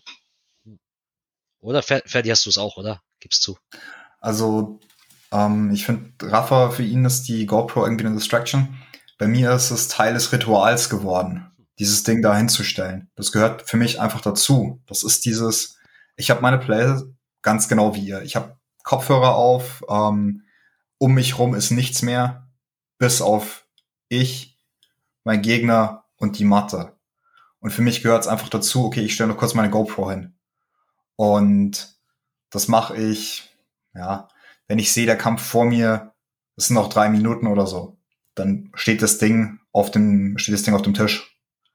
Und dann Pulli aus, ähm, Sporthose, die ich über dem Gi habe, aus, Kopfhörer nochmal auf, ein Song, wo ich weiß, der pumpt, pumpt mich nochmal richtig hoch, ähm, den nochmal auflegen und dann halt um so ein bisschen den Judoka raushängen zu lassen, vor der Matte verbeugen und dann erst drauf. Ohs. und dann geht's halt los. Das ist ein interessanter Punkt. Ähm, haben wir noch zu was zu den allgemeinen äh, lokalen Turnieren? Weil ansonsten hätte ich eins, ein spezielles lokales Turnier, was hier bei uns sehr bekannt ist und was uns zu ein anderes Regelwerk führen würde. Nee, passt von meiner Seite eigentlich. Ähm, Finde ich einen wichtigen Punkt, dieses sich nochmal heiß machen vorm Kampf vielleicht noch. Das ist natürlich unabhängig vom Turnier. Ich habe mir auch komischerweise angewöhnt, dass ich mich selber ein bisschen haue, bevor ich auf die Matte gehe. Das hilft irgendwie, dass dieser erste Impact mit dem Gegner, dass das nicht der wirklich der erste Impact ist, weil ich mich selber schon so ein bisschen gefotzt habe davor. Äh, klingt lächerlich, aber es hilft. Ich hau mir auch so ein bisschen einmal kurz ins Gesicht, so, also ja. mit der Handfläche einfach so zum Wach werden und dann geht's los, das stimmt. Da man baut wie so Rituale dann auf, tatsächlich. Hm. Ja, was ich noch, äh, ein letzter Punkt äh, zum kurz vorm Kampf. Ähm, ich finde, es ist mir sehr, sehr oft passiert, dass ich mich hetzen lasse. Also von äh, dem äh, Mattenjungen, nenne ich ihn jetzt mal, oder Mattenmädchen, ähm, die mich dahin bringt. Und dann war der Kampf plötzlich doch direkt eine Submission und der, eigentlich ist der Kampf schon fertig und der Schiedsrichter wartet und äh, keine Ahnung, also ich bin da schon sehr schnell unter Stress gestanden und wollte dann irgendwie ganz schnell meine Sachen ausziehen und irgendwie alles schnell fertig machen. Lasst euch nicht stressen. Die warten auf euch, auf jeden Fall. Außer, keine Ahnung. Aber zieht entspannt eure Jacke aus, zieht entspannt eure Socken aus. Baut, die sa sagen sogar nichts, wenn ihr da jetzt doch eure GoPro aufbaut, entspannt. Aber lasst euch nicht stressen. Ich stand zu oft auf der Matte und es ging los und ich war irgendwie aber noch äh, beim Way-In irgendwie. Also im Kopf. Ja, es ist wirklich, es ist ein super Punkt, den du gerade eben noch gebracht hast. Lasst euch nicht stressen. Von niemanden. Wenn ihr bei der Mathe seid, dann warten die auf euch. Und nehmt euren Coach mit. Auch darauf warten die in der Regel. Und nicht kalt auf die Matte gehen. Bewegt euch nochmal kurz durch. ja, es kommt nochmal hier die Kolumne hinten drauf. Ja, ja zack, vielleicht, zack. vielleicht zu dem Thema erster Impact. Also was ich mir auch angewöhnt habe, und das, das macht ihr, glaube ich, auch, ist, dass ich so ein paar schnellkräftige Bewegungen mache, bevor ich auf die Matte gehe. Mal ein paar Sprünge oder sowas. Ähm, ich pump die nicht auf, auf Wiederholung raus, aber so ein paar Mal explodieren. Äh, du bewegst dich ja, wie du trainierst. Du bewegst dich, wie du dich vorbereitet hast. Und äh, klar, wenn du dann in deiner Halfguard hängst, dann kannst du ein bisschen chillen und ein bisschen squeezen. Dann passiert nicht so viel. Aber gerade Standkampf, finde ich, ist immer noch mal ein bisschen schnellkräftiger. Also ein paar schnellkräftige Bewegungen vielleicht noch machen. Dass man da drin ist. Oder? Macht ihr auch? Ja, auf jeden Fall. Zehn Hochsprünge. Ja. Zack, los geht's. Nee, äh, jetzt äh, zum Punkt 2 gegen 1 kämpfen äh, gibt's nicht, aber es gibt 2 gegen 2 auf der Babenhausen Grappling Challenge. Ab und zu haben die so ein Tag Team Jiu-Jitsu Turnier, aber darum geht's jetzt heute ausnahmsweise mal nicht. Schönes ähm, Plug. Ähm, es geht einfach nur um die Babenhausen Grappling Challenge an sich und das Turnierformat Submission Only. Und da übernimmt wieder der Raffer. Ja, ähm, also Babenhauser Grappling Challenge, äh, auch eines von diesen Turnieren, wo man sich echt äh, heimisch fühlt und auch irgendwie jeden kennt. Ähm, das Turnierformat ist Submission Only. Ein äh, sehr interessantes Turnierformat. Also es wird eben gar keine Punkte gezählt. Es wird einfach gekämpft bis zur Submission. Ähm, soweit ich weiß, wurde die Zeit bei den Weißgurten limitiert. Äh, in den letzten zwei Turnieren, glaube ich. Davor war es überhaupt gar keine Limit. Und ich glaube, der Ben hat da mal anderthalb Stunden gekämpft. Äh, ich, und ich auch, habe auch mal eine Dreiviertelstunde gekämpft. Auch mal 20 Sekunden. Aber ja, der Kampf kann echt lange dauern. Und rein turniermäßig, das ist für ein Turnier eigentlich nicht zu stemmen. Also organisationstechnisch. Das ist echt sehr, sehr schwierig, ähm, weil man eben nicht planen kann, wie lange so ein Kampf dauert. Und äh, man die Matten schieben muss, die Kämpfe auf verschiedene Matten äh, bringen muss, um halt irgendwie die Kämpfe am Laufen zu halten. Und ich finde es ein sehr schwieriges äh, Turnierformat. Ähm, und in echt wird es, würde ich sagen, mehr in Invitational Turnierformat ähm, stattfinden. Also vor allem die großen Turniere. Also EBI ist zum Beispiel ähm, ein klassisches Turnierformat, was ähm, Submission Only ist, aber eben trotzdem auf zehn Minuten begrenzt, weil ähm, es muss ja auch noch für Zuschauer attraktiv sein wenn der Kampf anderthalb Stunden dauert, dann ist klar, dass äh, das keine anderthalb Stunden Action sind, sondern eher wahrscheinlich 15 Minuten Action von einer Stunde oder mehr.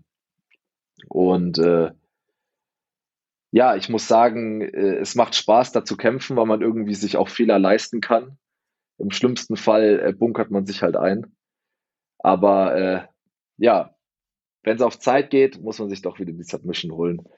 Aber äh, ja, EBI ist ein super Format. Ähm, da gibt's dann eine Overtime. Man kommt in eine schlechte Position. Und wer am ersten oder wer am schnellsten submittet, beziehungsweise rauskommt, gewinnt. Ähm, und es gibt noch andere Möglichkeiten und Ideen, dass sozusagen dieses Problem von Submission Only ohne Zeitlimit äh, Herr zu werden. Aber ich muss sagen, es gibt noch nicht das perfekte System. Ich finde auch dieses Turniersystem, wo die Leute dann äh, einfach einen Draw haben, wenn keine Submission gab, finde ich nicht cool. Also ich finde es immer cool, wenn Sieger am Ende feststeht. Vielleicht habt ihr ja eine Idee, wie man das gut ausbalancieren kann. Also ich zuallererst mal, ich finde es super, dass wir hier direkt in der Gegend die Option haben, auf so einem Turnier zu kämpfen das ist schon mal super viel wert, weil wenn ihr das irgendwann mal mitbekommen wollt, wie es ist, wirklich ohne Punkte, nur um die Submission zu kämpfen, dann habt ihr die Option hier wirklich direkt um vor der Haustür quasi von uns. Das ist schon mal ziemlich geil. Ähm, ich persönlich bin überhaupt kein Freund von Overtime-Formaten. Ich mag das nicht als ähm, Decider von dem Ganzen von einem ganz besonders, ich merke, der Rafa ist deutlich besser wie ich. Dann turtle ich zehn Minuten und er schafft es gerade so nicht, mich zu submitten. Und dann gewinne ich einen Münzwurf und starte bei ihm auf dem Rücken, wo ich im ganzen, den ganzen zehn Minuten nie hingekommen wäre. Da bin ich einfach nicht so der Freund von, von dem Ganzen. Ich, das ist für mich, okay, ihr habt unentschieden gekämpft und dann ist es wie beim Elfmeterschießen klar, irgendjemand hat irgendwie gewonnen, aber ist immer noch mit, ne, mit einem Sternchen versehen dann das Ganze. Deswegen schade, aber auf einem richtig hohen Level ist es tatsächlich eher was für Superfights. Ähm, es gab mal Gordon Ryan gegen Keenan Cornelius, die haben das mal gemacht. Die haben auch irgendwie anderthalb Stunden oder so gekämpft. Ähm, dann gibt's diese Invitational Kumite-Formate. Da gab's hier, glaube ich, auch mal das Blue Belt Kumite oder sowas. Und die, die B-Bros haben da gekämpft, wenn ich mich recht entsinne. Ähm, da funktioniert das auch. Da lädst du die Leute einfach ein, lässt sie sich quasi, wie viele Tage du auch immer brauchst, lässt sie sich da prügeln und filmst das Ganze dann.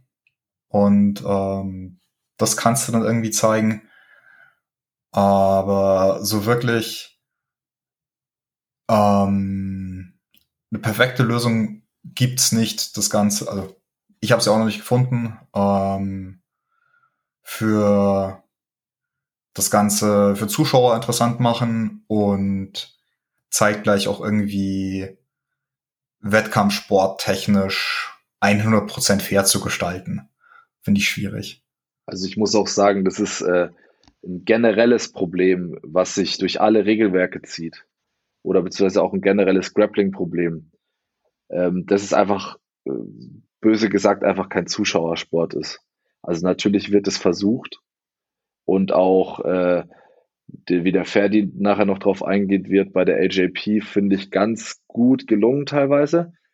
Aber ähm, ja, das ist ein großes Problem. Grappling ist, wenn man sich da nicht auskennt, im Prinzip super langweilig. Also auch die 10 Minuten äh, Schwarzgurt bei der IBJJF, muss ich ehrlich sagen, wenn die da irgendwie 8 Minuten in der 50-50 rumsitzen und im Prinzip nichts passiert, das langweilt mich auch. Da bin ich auch nicht der beste Zuschauer.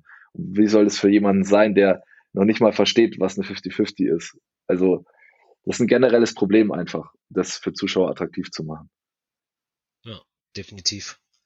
Was ich halt cool finde bei der BGC, das ist ein Kämpferturnier, sage ich mal. Du kannst hier halt wirklich einfach dran probieren, wie das ist, um den Tab zu kämpfen, komme was da wolle. Es ist bei den Weißgurten ein Problem gewesen, weil dann die Submission Skills nicht so gut waren. Aber das ist mittlerweile mit Steinschere Papier ganz gut gelöst, finde ich. auch ein bisschen random natürlich, aber ähm, irgendwie musst du es entscheiden. Fight to Win macht ja Ref Decisions, kann man auch nochmal eine eigene Diskussion drüber aufmachen vielleicht. ja, Ferdi verzieht das Gesicht. ähm, ja, ich, ich denke, es ist einfach eine eigene Art zu kämpfen. Du hast eine gewisse Narrenfreiheit, wie, wie ihr beide schon angedeutet habt. Ich, ich kann Fehler nochmal kompensieren. Aber andererseits finde ich jetzt eine, eine krasse mentale Komponente, wenn der Kampf eine entsprechende Dauer geht. Das, ich habe schon Kämpfe gesehen, da sind Leute irgendwann einfach an der Erschöpfung oder vielleicht auch mental so richtig gebrochen und haben sich dann submitten lassen, weil sie keinen Bock mehr hatten.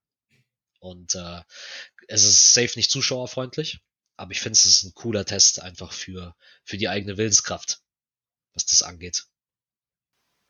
Und der äh, Kampf startet auch wesentlich langsamer, ja.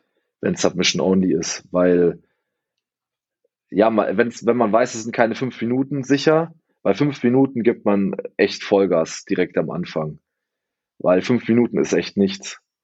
Bei zehn Minuten ist nochmal was anderes, aber bei Submission Only, wo man nicht weiß, ob der Kampf jetzt vielleicht eine Stunde dauert, da der Anfang ist echt entspannt und locker und jeder will eigentlich äh, Kraft sparen.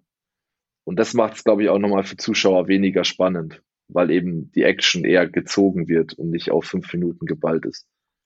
Das stimmt. Das ist mehr so der Jiu-Jitsu-Marathon eigentlich. Genau. Aber das, das ist so das andere Ende vom Spektrum, finde ich. Also im Ver ich glaube, das, das eine Ende wäre zum Beispiel Grappling Industries, was halt wirklich einfach zack, zack, fünf Minuten sind. Und äh, je kürzer die Kampfzeit, desto höher halt auch die Intensität, die ich fahren kann. Versus wenn ich eine Stunde Kampf vielleicht äh, durchhalten muss, dann äh, das deckelt natürlich die Intensität, die ich fahren kann. Dementsprechend schön, schön Langzeitausdauer trainieren.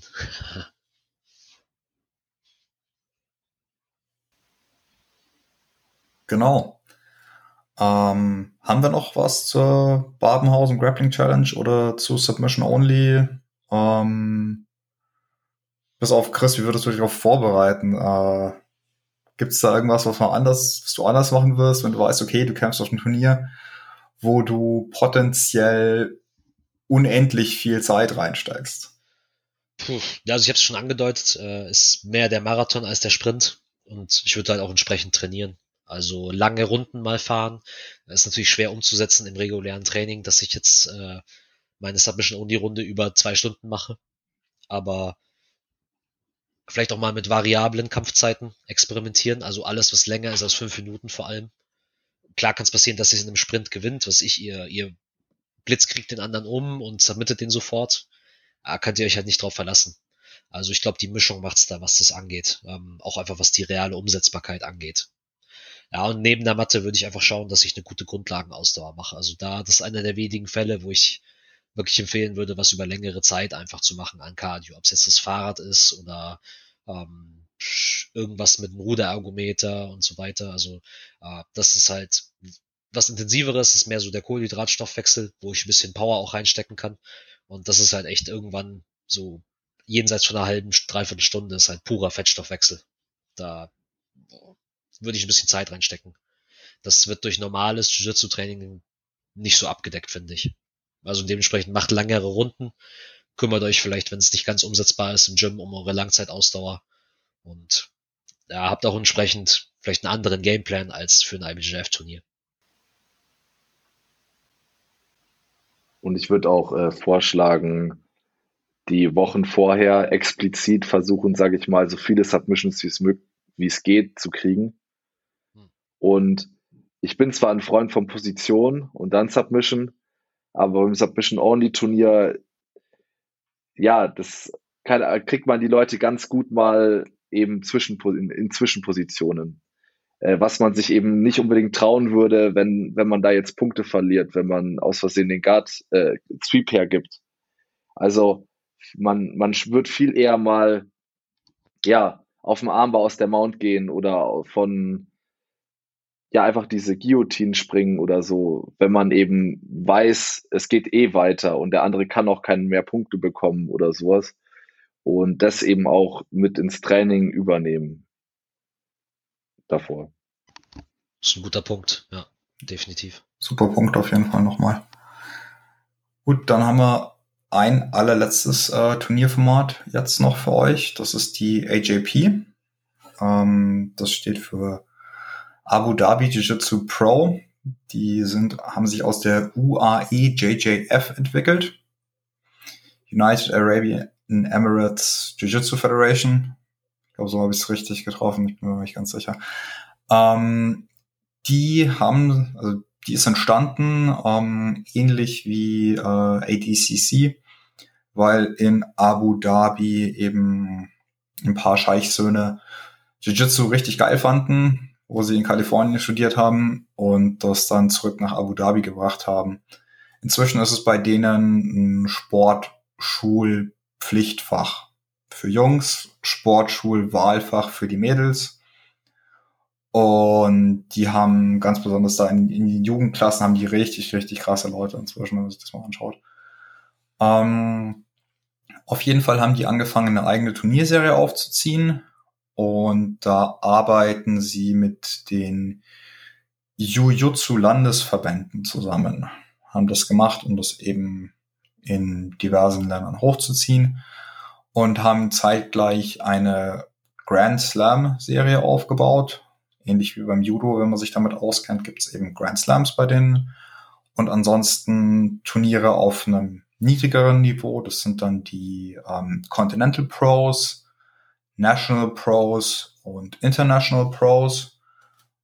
Und dann gibt's natürlich noch die Abu Dhabi Jiu-Jitsu World Pro, wo dann, die hat vor kurzem stattgefunden und da waren von so den absoluten Topkämpfern waren auch einige da. Also waren wirklich ganz besonders von den Europäern ähm, sind viele gekommen. Äh, Tommy Langecker, Aspen Matthiasen zum Beispiel. Adam Waczynski, also richtig gute Leute auch von hier und haben eben da gekämpft. Ähm, Turnierfeeling ist auch Premium-Produkt, zumindest bei den Grand Slams und auf den Worlds. Bei den National Pros und International Pros hängt es ein bisschen davon ab, wo man kämpft. Ähm, ob man jetzt in Slowenien kämpft oder in England. Ist einfach die jeweiligen Landesverbände haben dann Hand, handhaben das einfach ein bisschen anders. Ähm, und die haben angefangen mit dem IBJJF-Regelwerk, wobei die das inzwischen auch für ihre Zwecke angepasst haben, weil was denen sehr wichtig ist, ist, und das hat der Rafa schon eben erwähnt, der Zuschauerfaktor. Also sie wollen die Z Kämpfe zuschauerfreundlich gestalten. Und Deswegen ist die Kampfzeit auch bei den Adult Black Belts äh, verkürzt. Ähm, das sind fünf Minuten plus eine Minute Golden Score. Sie haben ja auch diese Golden Score-Regel eingeführt. Ähm, und auch so Geschichten wie der letzte, wenn es unentschieden steht, es aber Punkte gibt, dann gewinnt derjenige, der als letztes einen Punkt gemacht hat. So wollen sie äh, Referee Decisions eliminieren. Und lauter so Kleinigkeiten, in denen sich das Regelwerk dann noch von der IBJF unterscheidet. Und auch hier nochmal der Aufruf, äh, wenn ihr auf den Turnieren da kämpft, lernt das Regelwerk, weil wenn ihr da euren Bolo durchzieht und in die Hose hinten reingreift, dann bekommt ihr einen Strafpunkt und die Position ist weg. Da müsst ihr den Gürtel greifen. Ähm, genau, dieser Prestige und Preise ist interessant. Die haben da sehr viel Geld reingesteckt. Und ähm, früher konnte man, wenn man auf einem gewissen Level die National Pros gewonnen hat oder irgendwelche Grand Slams gewonnen hat, Flugtickets dann zu den Worlds gewinnen. Ich weiß gerade eben nicht, wie es im Moment ist. Rafa, weißt du das gerade eben? Ähm, soweit ich weiß, ähm, gibt es bei den Nationals keine Preise mehr, also in Form von äh, Fl Flügen zu Turnieren, sondern jetzt wird es alles übers Ranking gemacht. Also bist du von deinem Kontinent in deiner Gurtklasse in den Top 3 kriegst du den Flug nach Abu Dhabi auf die Worlds. Ähm, Im Prinzip, sage ich mal, du wirst eingeladen. Also die zahlen für dich das Hotel, die zahlen den Flug, die zahlen das Turnier. Und damit äh, kriegen sie natürlich, sage ich mal, die Besten aus allen Kontinenten zu den World Pros. Was ich äh, super cool finde, dass sie das so unterstützen.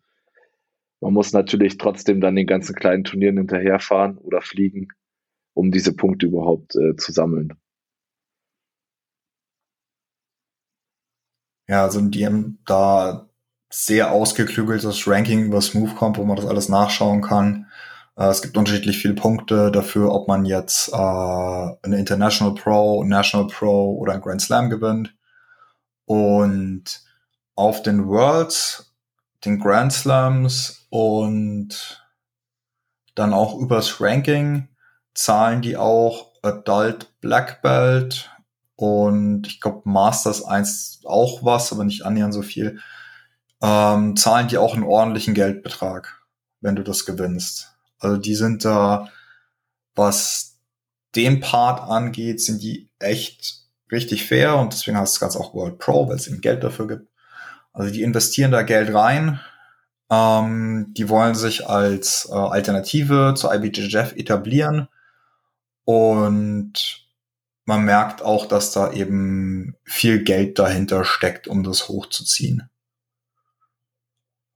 Ähm, Probleme auf den National Pros, ähnlich wie jetzt bei äh, Grappling Industries, die Refs sind teilweise lokal und da kann es dann eben auch zu äh, interessanten Fehlentscheidungen kommen. Sagen wir es mal so. Ähm, ein paar Refs sind auch Profis und die fliegen dann eben rum und wenn man den auf der Matte hat, dann kann man sich eigentlich direkt freuen. Ah, das macht es ein bisschen unvorhersehbar, finde ich dann auch. Wie ist da deine Erfahrung gewesen, wenn du da competest? Also hast du da das Gefühl gehabt, du, das hängt sehr am Ref?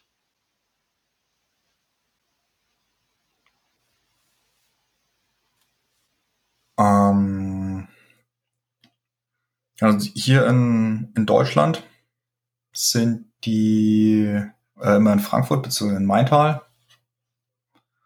Äh, Raphael, du und ich, wir waren jetzt schon des Öfteren zusammen. Also ich glaube, dass die äh, AJP trotzdem die Anforderung hat, dass es mindestens ein Braungurt sein muss. Was ich schon mal äh, ein Upgrade finde. Weil mhm. Braungurte kennen sich einfach besser aus, waren öfters in den Situationen. Ähm, und ich, soweit ich weiß, jetzt müssen sie auch eben diese ähm, Ref-Kurse gemacht haben. Ähm, das heißt aber, ich hatte trotzdem, also ich hatte viel öfter bei AGJP mit viel Fehlentscheidungen zu, zu kämpfen als bei der IBJF. Also auf der IBJF sind echt immer Top äh, am Start. Was bei der AGP eben auf, äh, bei den Nationals, das darf man nicht verwechseln, bei Grand Slam und bei den Worlds ist es bei der AJP mindestens genauso gut wie bei der LBGF.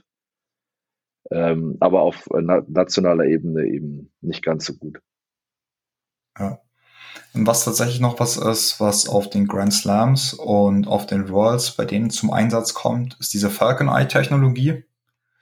Die verwenden genau das gleiche Ding äh, wie jetzt beim Fußball, wenn da irgendwie eine Ref-Entscheidung getroffen wird und das nachgeschaut werden muss.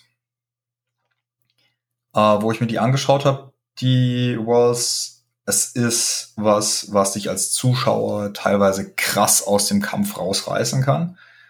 Und ich möchte gar nicht wissen, wie das als Kämpfer dann ist. Ich habe es noch nicht erlebt, aber ich kann es mir vorstellen, okay, da gibt's Pause und es wird geschaut, ob du jetzt den Sweep bekommen hast oder nicht. Und in der Zeit stehen einfach beide da und denken, okay, habe ich jetzt den Sweep bekommen oder nicht? Während sich Refs auf einem Bildschirm eben das Ganze in minutiöser äh, Kleinstarbeit nochmal anschauen. Ist auf jeden Fall eine Erfahrung, die ich mal machen möchte. Ähm, aber einfach, ich finde es super faszinierend und es wird, glaube ich, von wirft auch mal so ein komplett anderes Anforderungsprofil an ähm, Energiehaushalt und so, weil du eben dieses Start-Stop, wie jetzt im Ringen oder im Judo, hast du viel mehr jetzt dadurch, wie die das machen. Also kann, der Kampf, obwohl er eigentlich nur fünf Minuten Kampfzeit hat, kann trotzdem viel länger, du kannst trotzdem viel länger auf der Matte stehen, weil du eben diese Start-Stop-Geschichten zwischendrin hast. Also ich glaube, ein großer Punkt an der Stelle ist, dass es eben für Vorteile bei der AJP jetzt einen Punkt gibt. Also es werden eben nicht mehr die Vorteile gesammelt, sondern es gibt direkt einen Punkt. Und ich glaube, das erhöht halt noch eben den Druck, den Punkt richtig zu machen, weil bei den Vorteilen, das war schon blöd, wenn man über einen Vorteil ver verloren hat, aber in der Regel waren Vorteile nicht so gewichtigt. Aber wenn man das jetzt bei den World Pro ein paar Mal ging es wirklich immer um diesen einen Punkt am Ende, weil der hat halt, der andere hat gesweept und der andere hat ist zweimal fast aufgestanden, fast den Rücken bekommen. Und es sind ja teilweise Sequenzen, wo man zwei, drei Vorteile bekommen kann. Und die werden relativ schnell sehr unübersichtlich. Und da muss ich dem Ferdi recht geben. Also es war teilweise sehr, sehr lang, die da die Kämpfer warten mussten. Und auch die Zuschauer, bis irgendwie klar war, wer jetzt wo und wie die, diese Vorteilspunkte bekommt. Klingt relativ anstrengend, definitiv.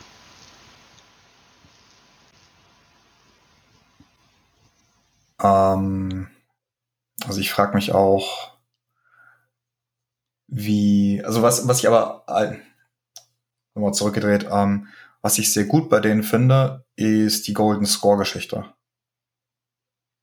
Dass, wenn es nach fünf Minuten äh, keine Entscheidung gibt, gewinnt einfach derjenige, also steht 0-0 oder steht unentschieden nach fünf Minuten. Nein, nochmal zurück. Es steht 0-0 nach fünf Minuten. Wenn es unentschieden steht, gewinnt derjenige, der den letzten Punkt gemacht hat. Da kommen wir nachher nochmal dazu, was wir davon halten. Ähm, aber wenn es 0-0 steht, gibt es einen Golden Score. Und das finde ich, das finde ich generell eine sehr gute Idee. Man sagt, okay, wer dann den ersten Punkt macht, hat den Kampf gewonnen. Das finde ich vollkommen fair. Finde ich gut. Problematischer finde ich eben die Geschichte mit, wer den letzten Punkt in der regulären Kampfzeit macht, obwohl es unentschieden steht, der gewinnt dann. Weil das kann sein, dass das einfach ähm, hart zum Stalling einlädt. Wenn ich, es steht 1-1, ich habe gerade eben meinen Advantage irgendwie wiederbekommen und ich bin in einer Position oben, wo es, wo ich passieren könnte, es aber risky ist, weil der andere mich auch sweepen kann, dann stall ich automatisch oben viel, viel mehr, wenn ich den nächsten Punkt irgendwie jagen muss. Oder auch äh, andersrum, dass du äh, einen Punkt hinten liegst und im Prinzip nur kurz für einen Sweep halb hochkommen musst und dann eben schon gewonnen hast und es eben so timest, dass du äh, diesen Fast Sweep, also du kommst zwar hoch, aber wirst direkt wieder äh, auf den Rücken gebracht. Ähm, das gibt dir den Punkt und damit den Gleichstand mit dem Sieg. Also, und dann timest du das genau so, dass du halt drei Minuten in der Guard unten bist und das für die letzten 20 Sekunden nur kurz diesen Vorteilspunkt kassierst und dich dann wieder nach hinten fallen lässt. Und äh, so hast du den Kampf gewonnen. Das finde ich, äh, wie du sagst, lädt zum Stallen ein. Ja, ist generell ein unschönes Verhalten, finde ich, wenn so ein System zum, ich sag mal, zum Gamen einlädt, dass man das so ausnutzt. Aber gut, das ist auch ein Faktor, den du bei vielen Systemen siehst. Ich finde, das siehst du auch bei der IBGF oft. Dass äh, gerade bei so einem Tie die Leute schauen, dass sie irgendwie den Advantage noch kriegen. Äh, und sei es, wenn sie nur sich in der 50-50 hin und her sweepen. Wobei man auch sagen muss, ähm, es gibt ein es gibt eigentlich kein äh, System, was nicht irgendwie gegamed wird. Ja, selbst also, Submission Only ohne Zeitlimit, das ist ja im Prinzip echt wenig reguliert. Aber auch das gamet man dann irgendwie, wie du sagst. Man ja setzt Teil, sich einfach hin, wie auch immer. Ist ja auch Teil von dem Skillset von dem Wettkämpfer, finde ich, dass er, dass er weiß, wie er welches Regelwerk, also böse formuliert, gamen muss. Das ist ja auch genau. Teil von dem, von dem Skillset von dem Wettkämpfer. Das ist ja nichts, ja. nichts Böses in dem Sinne. Das Regelwerk soll es den Leuten halt nicht zu einfach machen, finde ich. Ja. Ähm, ja, also das, das Problem ist, als Wettkämpfer, du willst natürlich gewinnen. Und wenn du das Regelwerk dann gamest, das ist natürlich noch innerhalb des Regelwerks, ist alles okay, du hast nicht gecheatet in irgendeiner Form. Da liegt es dann meines Erachtens nach an, am Veranstalter, das Regelwerk anzupassen. Und da finde ich es bei der AJP finde ich es gut, dass die viel experimentieren, was ihr Regelwerk angeht. A, um sich zu differenzieren und B, irgendwo rauszufinden, okay, gibt es Alternativen dazu äh, zum IBJJF Meta, was dem ja auch, wie, wie der Chris gerade eben schon gesagt hat, dem ja auch vorgeworfen wird, dass das super hart gegamed wird über die 50-50-Geschichte. Ähm, ja, das einzige ist halt wirklich Submission Only ohne Time Limit. Aber da haben wir vorhin schon uns darüber ausgelassen, wie komplex es ist, da überhaupt ein Turnier zu veranstalten. Er hat's gesagt. Shoutout an Daniel Brauchle. Submission Only ist das einzig wahre. ja, nee, 100 Prozent. Uh, ist halt die Frage, mit welcher Intention du auf Turniere gehst. Wenn du ein, ich sag mal, bezahlter Wettkämpfer bist, fast schon, deinen Lebensunterhalt davon bestreitest, dann ist es klar, Game, Game alles raus, was du kannst, auch wenn du, was ich, einen Europameistertitel reißen willst bei der IBJJF. Du hast keine Wahl, du musst es maximieren, den Output. Das ist wie in jedem Leistungssport so. Muss der Anfänger, der vielleicht mal ein Turnier reinschnuppern will, das auch tun? Eher nicht. Da finde ich es wichtiger, sich auf die Basics zu konzentrieren und viel Erfahrung zu sammeln und ja, ist auch die Frage, willst du ein vollständiger Kämpfer sein oder willst du spezialisiert sein auf eine Regelwerk? Also da, ich würde sagen, das ist eine Philosophiesache, oder? Also ich würde trotzdem sagen, also taktisch kämpfen heißt ja im Prinzip nur auch das Regelwerk auskämpfen. Und äh, klar will ich gewinnen und einfach die Submission holen. Auch also in jedem äh, Turnierformat, in jedem Regelwerk. Ähm, aber manchmal geht es halt nicht, weil der andere auch einfach verdammt gut ist. Und dann kämpft man halt tatsächlich auch einfach für den Vorteil und versucht doch noch irgendwie einen Fußhebel am Ende, einen Straight Ankle Lock reinzujagen, damit man irgendwie noch diesen Vorteil bekommt äh, für eine Fast Submission. Und also ich finde, es ist fast deine Aufgabe als Kämpfer, so, sofern du schon die Skills hast, ähm, das Regelwerk für dich auszulegen, weil dafür ist es ja ein Regelwerk. Ja klar, würde ich nicht widersprechen. Ja, Chris, du zuerst? Würde ich überhaupt nicht widersprechen, klar. Also auf der, ich sag mal, Wettkampf-Meta-Ebene, logisch. Nutz, was du kannst. Ähm, aber ich finde es auch wichtig, was du davor gesagt hast mit diesem, mit dem Mindset, ich, ich gehe schon auf die Submission. Ich will schon eigentlich im Sinne vom Jiu-Jitsu demonstrieren, dass ich der Bessere bin. Äh, und dann sekundär übers Regelwerk. Das finde ich auch als Zuschauer einfach angenehmer. Die Leute, die auf den Kill gehen, die vielleicht mal ein Risiko eingehen. Kein dummes Risiko, aber eins, ein kalkuliertes Risiko, um dann vielleicht eine geile Submission rauszuziehen. Das schaue ich mir tausendmal lieber an, wie jemand, wo ich weiß, okay, der, der geht eigentlich nur auf den Vorteil von, von Minute eins. Das sind aber zum Glück oft nicht die guten Leute. Haben wir noch was zu AJP? Ansonsten habe ich noch ein paar Rapid-Fire-Questions für euch. Also vielleicht zur, zum Thema Vorbereitung. Ich finde IGP schwierig, pauschal zu sagen, wie man sich darauf vorbereiten würde. Was ich mir überlegen würde, so spontan, sage ich mal, man, man könnte so ein bisschen spielen mit so intermittierenden Pausen, sage ich mal. Also vielleicht mal randomisierte Runden mit randomisierten Pausen. Das ist vielleicht maximales Chaos im Training, aber äh, könnte sich vielleicht auszahlen. Und ich glaube, ein bisschen eine höhere Grundpace einfach mal trainieren, äh, um diese Aktivität einfach auch zu halten über das Match, um eben auf die Wertungen zu kommen. Ist vielleicht auch noch ein Faktor. Genau, der Rest. Rafa, hast du noch was? Ja, zur AGP speziell jetzt nicht mehr. Okay. Ähm, dann ist eine generelle Frage, ähm, wenn ich mich auf mein erstes Turnier quasi vorbereite, als, sagen wir, bei uns im Gym als Weißgott. Das ist jetzt eher der Fall. Ähm, wir sind alle der Meinung, so früh wie möglich. Ähm, wie soll ich das machen? Wie soll ich das machen als Weißgurt? Und was ist eurer Meinung nach nochmal der optimale Zeitpunkt neben so früh wie möglich? Also ich muss sagen, man äh, darf da auch nicht irgendwie zu viel Kopf reinstecken. Also ich habe die meisten Turniere im Prinzip ohne Vorbereitung, also ohne Vorbereitung gekämpft.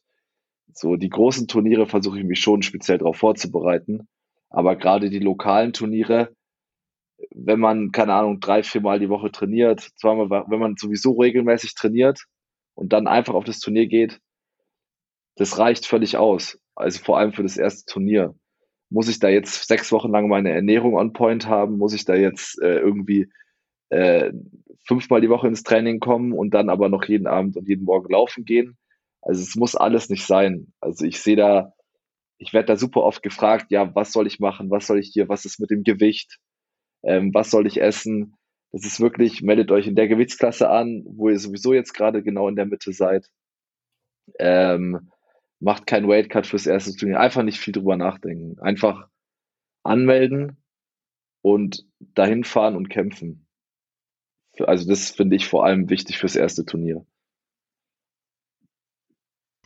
Ja, sehe ich, sehe ich sehr ähnlich. Also das als, als Turnieranfänger zu versuchen, sich vorzubereiten wie ein Pro, das ist zum Scheitern verurteilt. Das, da macht ihr euch nur verrückt.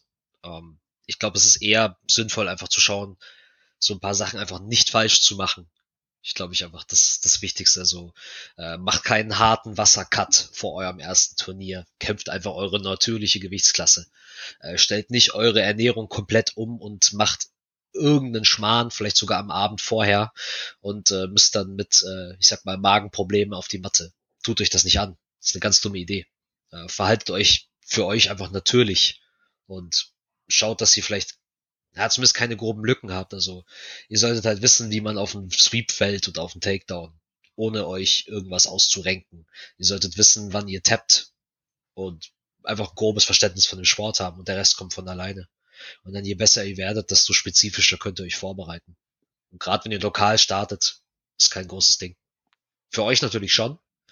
Ähm, vielleicht ein guter Start ist einfach mit einem Coach drüber zu reden. So, yo, fertig, ich bin jeden Morgen bei den, bei in der Morgenklasse bei dir. Wann kann ich ihn kämpfen? Wie schaut's aus? Bin ich soweit? Dann kann der Ferdi euch sagen, so, yo, äh, das ist deine zweite Stunde, mach mal locker. Oder du sagst, ähm, ey, ich sehe dich regelmäßig, die, die Basics stimmen, probier es einfach. Und ah, wenn ihr dann Braungurt, Schwarzgurt seid und die Euro gewinnen wollt, dann könnt ihr dann noch ein bisschen mehr Zeit reinstrecken.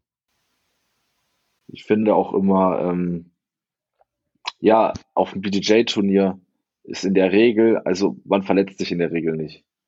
Und ähm, das ist jetzt kein Boxkampf oder kein MMA-Kampf, wo man äh, aufs Maul kriegt, wenn man jetzt irgendwie verkackt oder sich wirklich äh, verletzen kann. Äh, in der Regel, am schlimmsten Fall tappt man.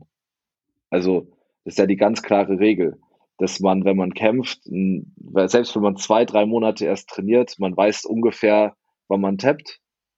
Und im Prinzip mehr muss man auch nicht können, um bei einem Turnier mitmachen zu können. Und ähm, das muss man sich ja immer in, in Gedanken haben. Also ich gehe da hin und im schlimmsten Fall tappe ich halt in der ersten Runde und fertig. Und dann hatte ich aber trotzdem irgendwie dieses, ich bin hingefahren und ich habe was draus gelernt. Und wenn ich mich äh, da irgendwie alles, was zu viel drüber nachdenken oder alles zu viel, zu viel Vorbereitung, ist alles ein Stressfaktor. Also deswegen meine ich, äh, einfach kämpfen. Wenn ihr drei, vier Monate trainiert, dann kann man easy kämpfen. Ja, guter Punkt. Also nicht zu viel Stress machen ist auf jeden Fall ein guter Anfängertipp. Und bei, wenn ihr euch vorbereiten wollt, also ich mache das ja nebenher so ein bisschen, ähm, dann bucht mich, nein, Spaß, dann ähm, macht euch einen kleinen Plan und geht das halt ein bisschen langfristig an. Also sperrt euch jetzt nicht drei Monate ins Gym wegen äh, einem lokalen Turnier. Aber wenn ihr merkt, okay, irgendwie ist eure Cardio nicht so gut und ihr macht euch deswegen Sorgen und das ist für euch ein Stressfaktor, kümmert euch ein bisschen drum nebenher. Das, glaube ich, kann man schon empfehlen. Aber ja, Rafa, wie du schon gesagt hast, macht da nicht ein, ein riesen Ding draus. So größere Defizite einfach nebenher angehen, wenn es ist. Und ja, der Rest läuft dann schon. Dem kann ich eigentlich nicht viel mehr hinzufügen. Sehe ich eigentlich ganz genauso wie ihr. Ähm, nächste Frage. Wenn ihr auf ein Turnier fahrt, was packt ihr in eure Tasche? Eine Rolle Klopapier. Tatsächlich nicht, äh, keine schlechte Idee. Noch nie dabei gehabt, aber ist echt nicht. No risk, no fun. Super ne? Punkt. ja. Always be prepared. Also auf jeden Fall äh, genug trinken ähm, und Tape. Und äh, also was auf jeden Fall immer dabei sein muss, ist auch äh, genug Anziehsachen. Also dicke Socken habe ich eigentlich immer dabei. Ich habe immer äh, eine Jacke an, eine Trainingsjacke, die ich über den Gi anziehen kann, so richtig warm machen. Also ich war schon in so kalten Hallen, da bin ich nicht warm geworden, obwohl ich dicke Socken und alles Mögliche anhatte. Und äh, ja, alles, was halt euren Aufenthalt, sage ich mal, verbessert, auf jeden Fall einpacken. Ich kenne auch Leute, die nehmen Kissen mit und eine Decke, weil sie immer schlafen wollen vom Turnier. Äh, also auf dem Turnier. Und äh, Stadtschiffer. Ja. ja, Decke nehme ich inzwischen auch mit, einfach nur weil es teilweise so richtig, richtig bockkalt ist. Ähm, und bei mir ist natürlich noch die GoPro einfach dabei, die ähm, nehmt ihr einen oder zwei Gis mit, wenn ihr auf dem Gi-Turnier kämpft? Ich nehme also einen mit, aber no risk, no fun. Aber es kann einen in den Arsch beißen. Also auf kleinen Turnieren habe ich auch nur einen dabei, aber auf der Euro habe ich eigentlich immer zwei dabei. Immer. Weil äh, ich mir auch den Stressfaktor rausnehmen will. Ähm, also sie sind super penibel bei der Euro oder bei den allen ganz großen Turnieren mit dem Gi-Check. Und wenn man dann irgendwie, man kriegt dann irgendwie fünf Minuten Zeit und dann sollst du noch einen neuen Gi besorgen, der dir dann passt und oder die Hose reißt, das ist einfach um den Stressfaktor rauszunehmen. Dass ich einfach einen zweiten Gi parat habe, wenn er nicht durchgeht, dass ich ihn mir holen kann, anziehen kann und nicht durch die halbe Halle rennen muss und irgendwie mir da noch ein Gief äh, organisieren muss. Ja, das ist eine gute Absicherung, definitiv. Wenn ihr nur einen Gi mitnehmt, dann double checkt, ob der nicht schon irgendwelche Löcher hat. Also das ist, glaube ich, auch so ein Faktor. Fahrt nicht mit eurem schlechtesten Gi auf das Turnier und euch reißt die Hose gleich im ersten Match. Äh, Wenn es jetzt nicht die Euro ist, okay, ihr könnt euch von einem Teamkollegen sicherlich eine Hose borgen aber das ist ein zusätzlicher Stressfaktor, der nicht sein muss. Äh, ich habe dediziert immer einen, einen Competition Gi eigentlich irgendwie im Schrank hängen, den ich nicht so oft anhabe, wo ich weiß, der ist in einem sehr guten Zustand noch und, und hält einfach noch. Also ich, ich habe oft Leute gesehen, die mit einem ziemlich verranzten Gi gestartet sind und wo du gesehen hast, das hält nicht mehr lang, das Ding. Also ich glaube, ich ein Fehler, den man vermeiden kann einfach und ja, wie, wie Rafa schon gesagt hat, einfach einen zweiten Gi mitnehmen, wenn ihr euch unsicher seid. Ähm, das gehört auch noch quasi zum Punkt Regelkenntnis dazu. Lernt die äh, Kleidungsrichtlinien von den Turnieren, auf denen ihr kämpft. Ähm, ihr müsst nicht unbedingt gerade eben jetzt den Kamo-Gi mit äh, Patches sonst wohin auf ein IBGF-Turnier anziehen. Die lassen euch nicht durch den Gi-Check durch.